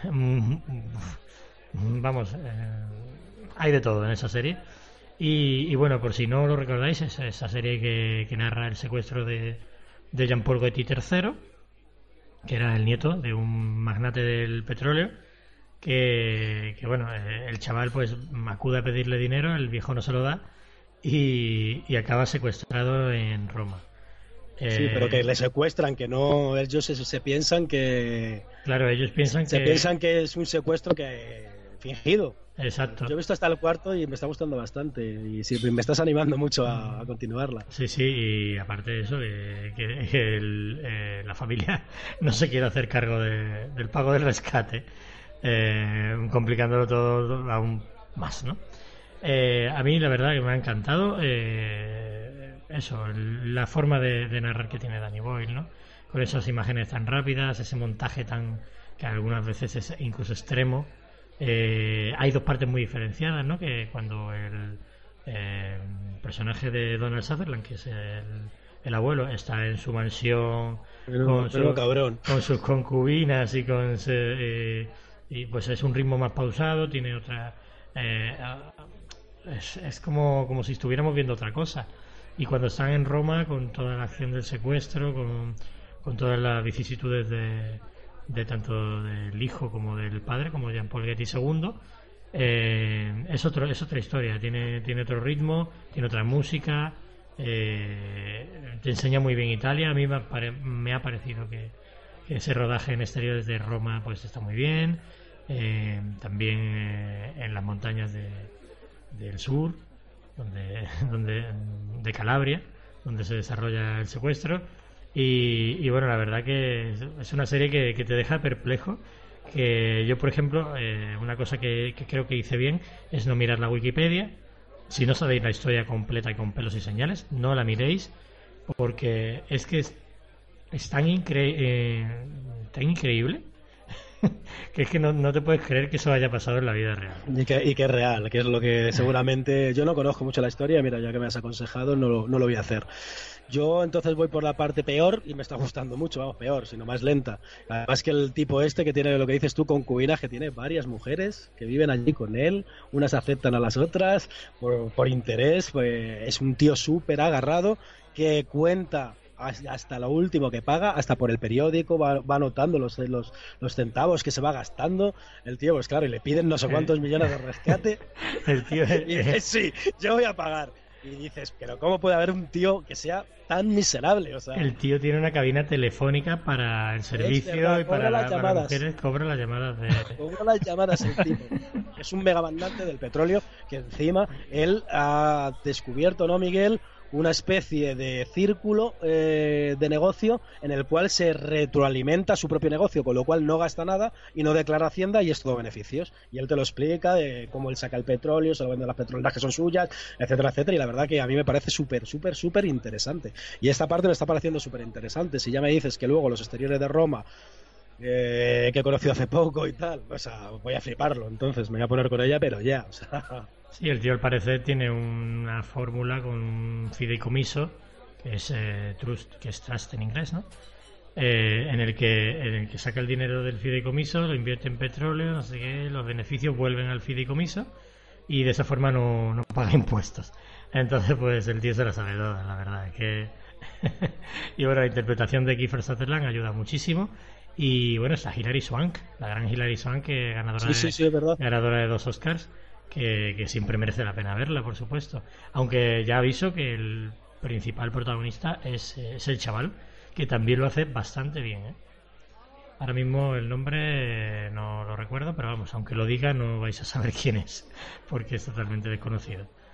y está ahí, por ahí Brendan Fraser, ¿no, Miguel? Ah, sí, el papel de Brendan Fraser también es, es bastante atractivo es un personaje que, por eso digo que esta serie me sorprende porque a, pesar de que cuenta una historia de los años 70 un poco convencional y tal eh, el personaje de Brendan Fraser de repente eh, rompe la cuarta pared y empieza a hablarle al espectador o sea le empieza a contar la historia eh, de una forma bastante mm, integrada en, la, en, lo que es la serie y, y que no, no la corta demasiado ¿no?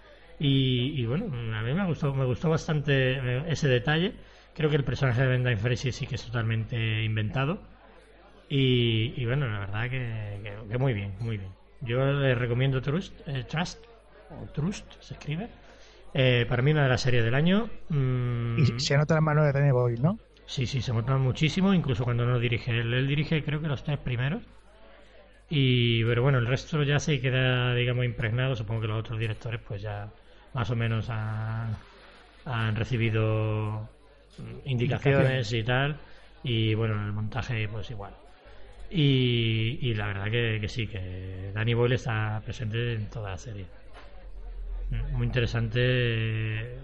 Es que es todo, es que tiene de todo. Y, para mí va a estar en el top 10 casi seguro.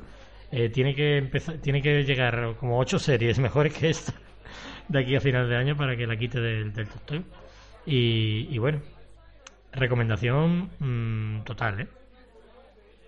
Y bueno, pues también he estado viendo. Eh, ¿Cuál es? Ah, bueno, he estado viendo de Afer, acabo de terminar. Eh, bueno, no la he terminado, perdón, todavía. Eh, pero los que la, habéis abandonado, que yo sé que, que, Alberto, por ejemplo, la abandonó, ¿no? Sí. pues creo que es un buen momento para retomarla porque la cuarta temporada para mí mejora lo que se hizo en la, en la tercera. Eh, Destacado, díselo tú. Mejora mucho en la cuarta, temporada. La cuarta temporada. claro, pero... Eh... Hombre, a ver, si no habéis entrado, no, vayáis a entrar, porque eh, es tontería. Eh, pero, pero si os ha gustado, pero no os acaba de llenar, lo que sea, pues que sepáis que realmente la cuarta temporada mejora bastante. Además, hay final sorpresa. O habrá final sorpresa, porque todavía no lo he visto. Pero pasan cosas, pasan cosas y bastante interesantes. Y, bueno, yo que la verdad que desde la primera temporada me quedé fascinado con esta, con esta narración subjetiva que propone los creadores de la serie.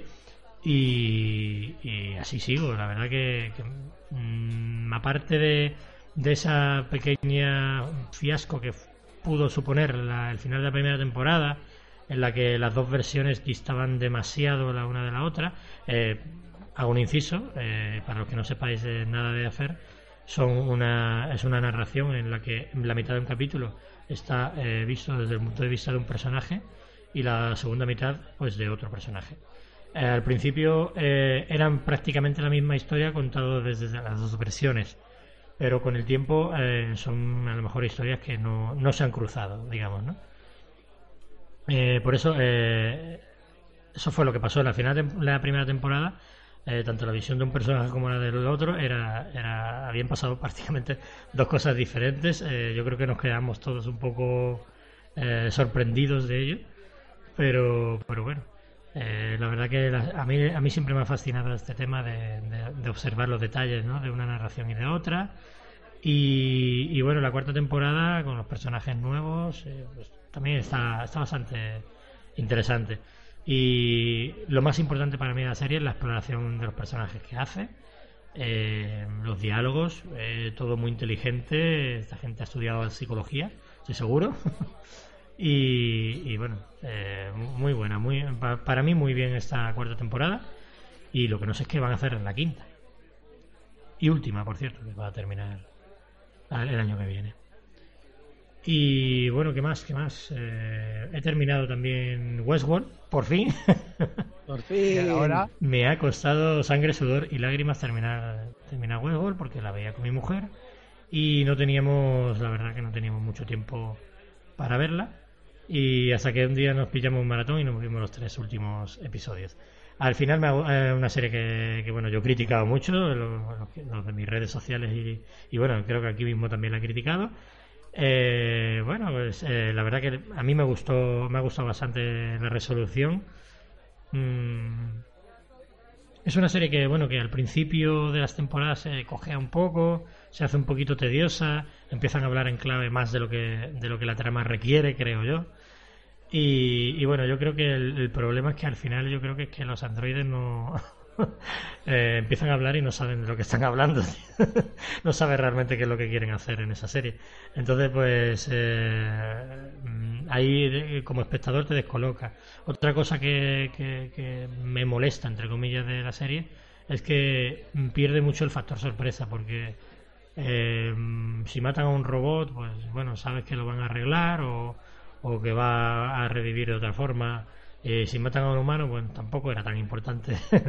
Eh, la cuestión es, no hay? la cuestión es que pierde pierde mucho ese factor sorpresa de las muertes, ¿no? Que es algo, por ejemplo, en True Blood, ¿no? Que había que había vampiros, pues tenían ellos la muerte verdadera, que, que bueno, que en cualquier momento podía morir alguien. Eh, con el tema de los robots, pues no sé por qué, pero no llego yo a ese nivel de, digamos, de empatizar con los robots, porque al fin y al cabo son robots, ¿no? Pero son los oprimidos, Miguel. Son los oprimidos, sí. Eh, bueno, son los... quitan la, la capacidad de libre albedrío. Entonces ahí es por lo que tienes que estar con ellos. Claro. Yo, yo no, no me cuesta empatizar con ellos, la verdad. A mí no, no me cuento. Yo siempre, yo siempre estoy con Evan Rachel Wood, que es, muy guapa. y con Maeve también. Con Maeve también. Bueno, la verdad que bueno, me desdigo en ese sentido porque el final sí que me ha gustado bastante y, y creo que al final los robots sí que han tenido eh, chicha, digamos, ¿no? es lo que al principio de temporada pues a mí me faltaba, ¿no? yo he visto muchas críticas sobre que es muy complicada y esto a mí me ha parecido más fácil de entender que la primera. Que yo, no sé, será que eso es raro. Sí, a mí también me parece más fácil. Yo, mm, vamos, no, no creo que sea para tanto, ¿eh? Esta serie. Eh, por los, los, los viajes temporales o la línea argumental que tiene yo creo. Eh, pero, pero te la, muy claramente. La, narrativa temporal, sí, pero a veces se hace. Como no estés muy atento, a veces no sabes en, en qué tiempo estás. Entonces yo creo que eso es lo que, lo que te, te la hace un poco más complicada, que luego al final cuando ves lo que es, dices, pues no, es tan complicado. Sí, pero que incluso... Pero sí te lía.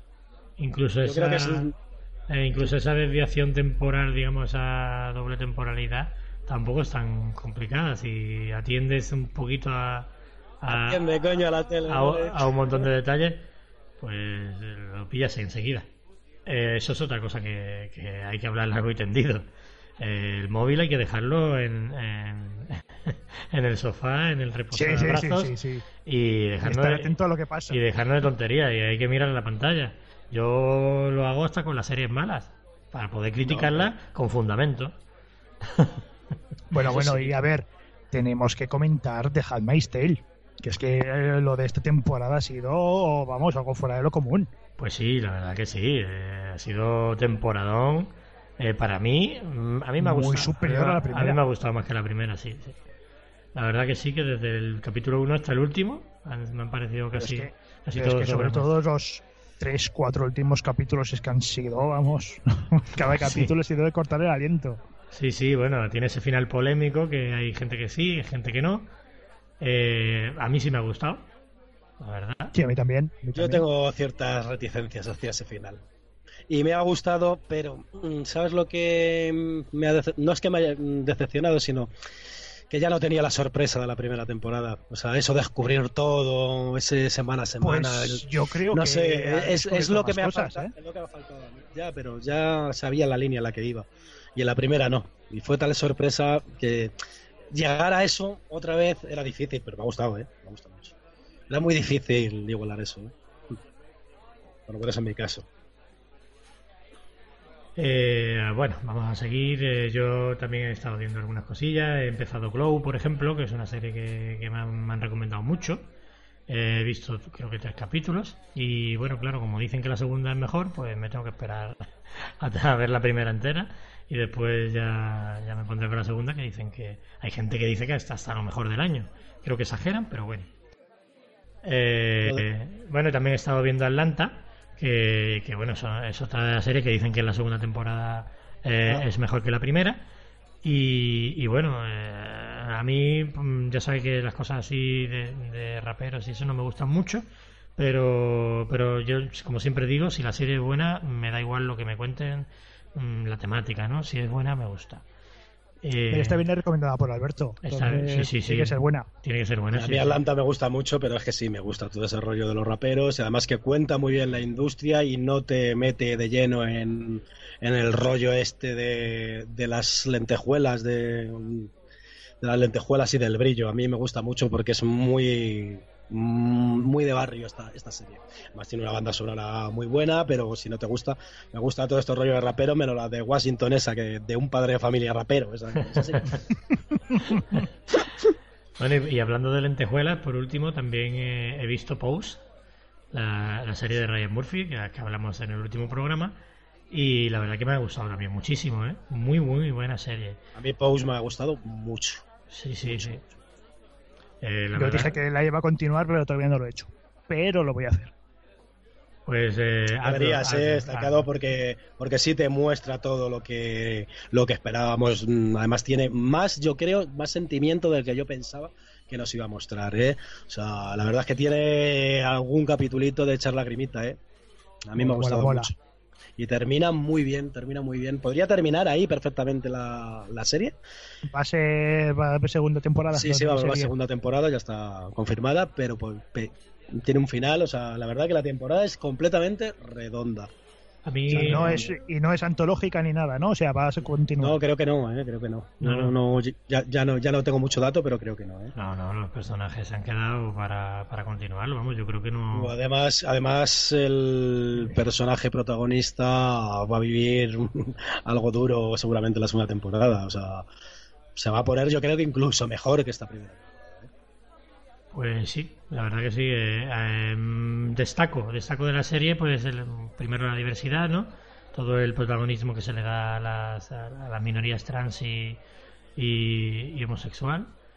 Y, y el positivismo con el que Murphy nos, eh, nos hace gala en esa serie. La verdad que, que después de ver una serie parecida, que también lo comentamos en el anterior podcast, lo de la, la película que hizo para HBO, de Normal Hearts, es una visión muy, muy, muy, muy dramática del SIDA, eh, muy pesimista y muy dura. Eh, aquí parece que va a tirar por esos derroteros, pero, pero siempre consigue eh, satisfacerte, sa- sacarte esa sonrisa y, Sí, sí, sí. y como tirar para arriba. Es, ma- es mucho más optimista. Es que sentido. el, el, eh, a mí me gusta porque empieza con un mundo muy de lentejuelas y termina, después de todo lo que hemos vivido, con ese mundo otra vez. Entonces es como un final redondo por el que tú has pasado por mucho sufrimiento, pero terminas con una sonrisa. Que es, es- eso es lo que la hace muy especial a esta serie. O sea, es a mí me ha gustado mucho. Tiene, me ha gustado. me ha gustado ¿Cómo la vendéis? ¿Cómo la vendéis? Sí, sí, sí. Eh, cómprala porque eh, están que me la quitan de las manos. Ay, chacho. Pues eh, creo que esto es todo lo que he visto este verano. Que ya, ya veis que no es mucho, pero bueno, tampoco es poco. Así que, bueno, vamos a ir cerrando ya el bar, ¿no? Que el camarero nos está mirando con cara Sí, rara. sí, sí. Eh, Están poniendo ya a Masiel para que nos vayamos. explótame, explótame, explótame. Pues como, como venga Masiel con lo que bebe, no nos vamos. nos quedamos aquí antes. Buenísimo. Es que a, a, un bar- a un bar en el que iba yo, siempre cuando nos querían echar ponían Masiel a todo volumen. Cada, cada bar tiene, tiene sus clásicos. Pues yo cuando aquí a algunos bares que iba, la última canción que ponían era, era, la, era la buena. Era, era- ponía mucho pachangueo y al final ponían una, pa' irnos una canción de rock o lo que sea y, y- y nosotros flipábamos. Así que convenía quedarse un poquito más en, la- en el, bar. Eh, bueno, pues eh, listo, vamos a echar ya la reja y vamos a ir a leer nuestros comentarios y a despedirnos ya de este primer Cultura Seriéfila de la segunda temporada.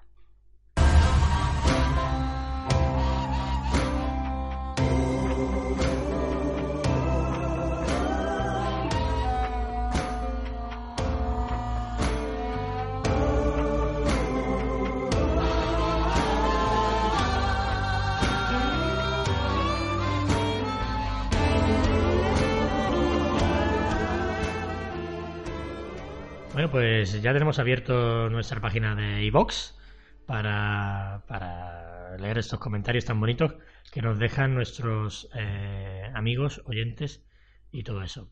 Eh, Habéis estado muy calladitos esta semana, ¿eh? Este sí, sí. último programa. Sí, como era, como era el último, claro, como era el último, se pensaban que no iban a salir en, la, en los comentarios del, del programa siguiente y tal, pues... O sea, eh, Aquí, aquí solamente comentan para que lo leamos. Aquí en Dogamia Puebla, no, no, tienes que comentaros porque a nosotros nos gusta y nos hacéis saber que estamos haciéndolo bien. O mal. Esto, por claro favor, sí. o, o mal, pero que lo hacemos mal, tío. Solo hay, solo hay- Yo sí, pero bueno. Venga, ¿quién empieza? ¿Quién empieza? Venga. dale. Dale, estacado. Venga, yo. Bueno, pues Suanilda, un beso desde aquí, eh, nos dice, hola chicos, oh, me da mucha pena que sea el último programa de la temporada, os echaré de menos. Por otro lado, estoy temiendo que el primero de septiembre, con tantas novedades acumuladas, dure tres días. Ja, ja, ja. casi, casi. Tendréis que hacer un especial o algo. Ahí lo dejo. Que paséis muy buenas vacaciones. Os espero en septiembre. Besotes muy grandes para los tres. Bueno, pues tampoco nos hemos ido tanto, ¿no? No llevamos, Nah, llevamos menos de Como seis horas. Como nos, como nos enrollamos, mucho, llegamos, llegamos, ¿eh? Hombre, hemos eh, estado comedidos en este programa. Es como hay que estar. Teniendo en cuenta que no hemos tenido ni apps, ni diccionario, ni eh, análisis, pues, pues sí, ¿no? Comedido. pues venga, eh, Alberto. Pues el siguiente es de PJ Cleaner, que nos dice muy buen repaso y muy buenas recomendaciones, chicos. Estoy con destacado al 100% en lo referente al Teres Carbon. Me Menos mal que alguien tiene buen gusto. Oh, me, ha hecho much- me ha hecho mucha ilusión que lea mi comentario. Ya sabéis que os quiero. Hasta la próxima temporada, cracks. Y ahora lo he leído yo, eh, PJ Cleaner, llorarás. porque no lo ha leído destacado. Entre vosotros dos hay algo, ¿eh? ¿No? No, porque me odia, me odia. Ah, sí, me odia a odia. muerte. Sí, me, está, me, me persigue por los grupos y me dice que... Que no le molas, que no le mola tu, tu forma de expresarte. Sí, sí, eso dice. Que lo de me y fail y eso que... Y que te gusta el sushi demasiado, en demasía. Nadie va a comentar lo de Alter Carbon. y el gusto de PJ en series y cosas. PJ, PJ tiene un gusto exquisito. Exquisitísimo. Le gusta. Es un devorador de, de todo y le gusta todo. Ahí lo dejo. Bueno, pues venga, vamos a, voy a decir yo el siguiente, que es de nuestro amigo Anónimo. Eh, pues se despide de nosotros, básicamente. Dice, hasta pronto, chicos, se os echará de menos estos meses. Disfrutad de las vacaciones. Pues... No soy yo, ¿eh? No Te tú. respondes a ti mismo, Alberto. Sí, luego me respondo, eso sí. Qué buena, qué buena gente es Anónimo. Ya te Sí, digo. señor. Pero será siempre el mismo o serán varios. Mm, Yo creo que es el mismo, no tenemos tantos, tantos seguidores. Anónimo, manifiéstate y di si eres el mismo o si sois distintos. Tiene su morbo, ¿no? ¿Eh? Todos los anónimos y ahora, y ahora todos los, y ahora todos los anónimos dicen sí soy yo. Todos a la vez, ¿no? Tenemos se- seis, seis comentarios Sí, de un anónimo diciendo Sí, soy yo". soy yo. Porque somos legión, somos anónimos. Bueno, pues venga, eh, le toca a Estacado. Lee el- nuestro último comentario. Bueno, pues una nueva oyente que tenemos, Laila Music Lover, que es también una nueva participante del Chiringuito y Seriestopía y demás, que nos dice, muy buenas, es la primera vez que os escucho, gracias a Alberto, vía Chiringuito Podcastero. Aquí Alberto haciendo amigos. Claro, a ver, si no traéis oyentes vosotros los tendré que traer yo. Alberto es el, el spammer por excelencia. Sí, sí, sí, vamos, hace- hace una labor encomiable. O hasta que me linchen, al final me linchan. Ya. Tengo que reconocer que no sé mucho de serie, pero me habéis dejado con la intriga unas poquitas de las que habéis comentado. Me lo apuntaré todo y os iré diciendo. También gracias por incluir animación y animes en vuestras recomendaciones. Va, pues lo vas a gozar a partir de ahora. Hace mucho que no veo series de anime, lo retomaré con la que habéis comentado. Por último, gracias a Miguel, me contó un pajarito que eres el encargado de la música por la buena edición musical del programa. Se agradece mucho. Pues tenemos una lista de Spotify con todos los temas que hemos puesto en todos los podcasts hasta la fecha. ¿Verdad? Se nos había olvidado Verdad. decirlo. Eh, una lista que buscáis cultura seriéfila, eh, os aparecerá la playlist con los temas de, de esta primera temporada. Así que espero que la disfrutéis. Bueno, un saludo para los tres y os escucharé en septiembre. Prometo escucharos más que ponerme con las series, la verdad. Pero nunca se sabe. Buena suerte. Bueno, pues muchas gracias, Laila, por ser nuevo oyente y por hacernos, aunque sea un poquito de casito, aunque no siempre conviene. No, aunque haya sido obligado. Eh, me comentó Miguel que a lo mejor se animaba alguna vez que hagamos algo sobre cine o algo, que a lo mejor se anima, se puede animar a, a venirse por aquí.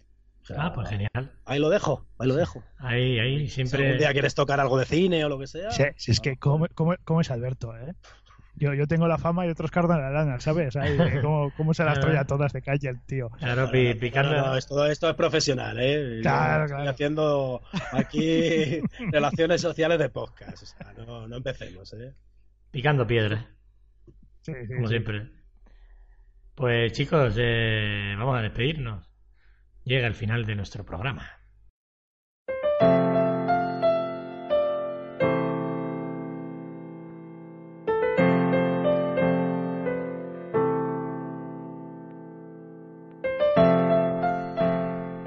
Ay, se ha hecho corto, ¿eh? Sí. Se ha hecho cortito, sí. Cu- Cuatro horas. se, queda, se quedan cuatro horas. Dieci- 16 horas y media de grabación llevo yo, pero bueno, eh, 13, tre- tre- Editado. 13 Editado 13 se son mías tocándome y Alberto diciendo guarradas, o sea que... Bueno, yo creo que nos ha quedado un programa bastante compacto eh, comparado con los últimos que habíamos hecho. Eh, pues chicos, un placer de teneros eh, este año también con nosotros aquí en Cultura Seriéfila. Que, Sí, como que te vas a librar de nosotros tan fácil. Yo te digo. que soy, soy la salsa de- del podcast y del podcasting también. pues nada, chicos, lo dicho, eh, vamos, a, nos vamos a ver dentro de 15 días, eh, cuando publiquemos ese podcast sobre la primera mitad de septiembre. Por eso digo que los estrenos eh, vamos a intentar hacerlo un poquito más corto porque, eh, claro, vamos a hacerlo cada 15 días, entonces habrá menos estrenos y esa sección pues por lo menos será más corta. Pues nada, ya solo queda decir hasta luego, destacado. Hasta luego, Despídete, Luca. de- despídete como es debido. Ah, va. Así, ¿no? ¿Era o no? Eh, suficiente, Eh, es suficiente. Oh, un placer, chicos, que os echaba de menos ya, ¿eh? Sí, nosotros también.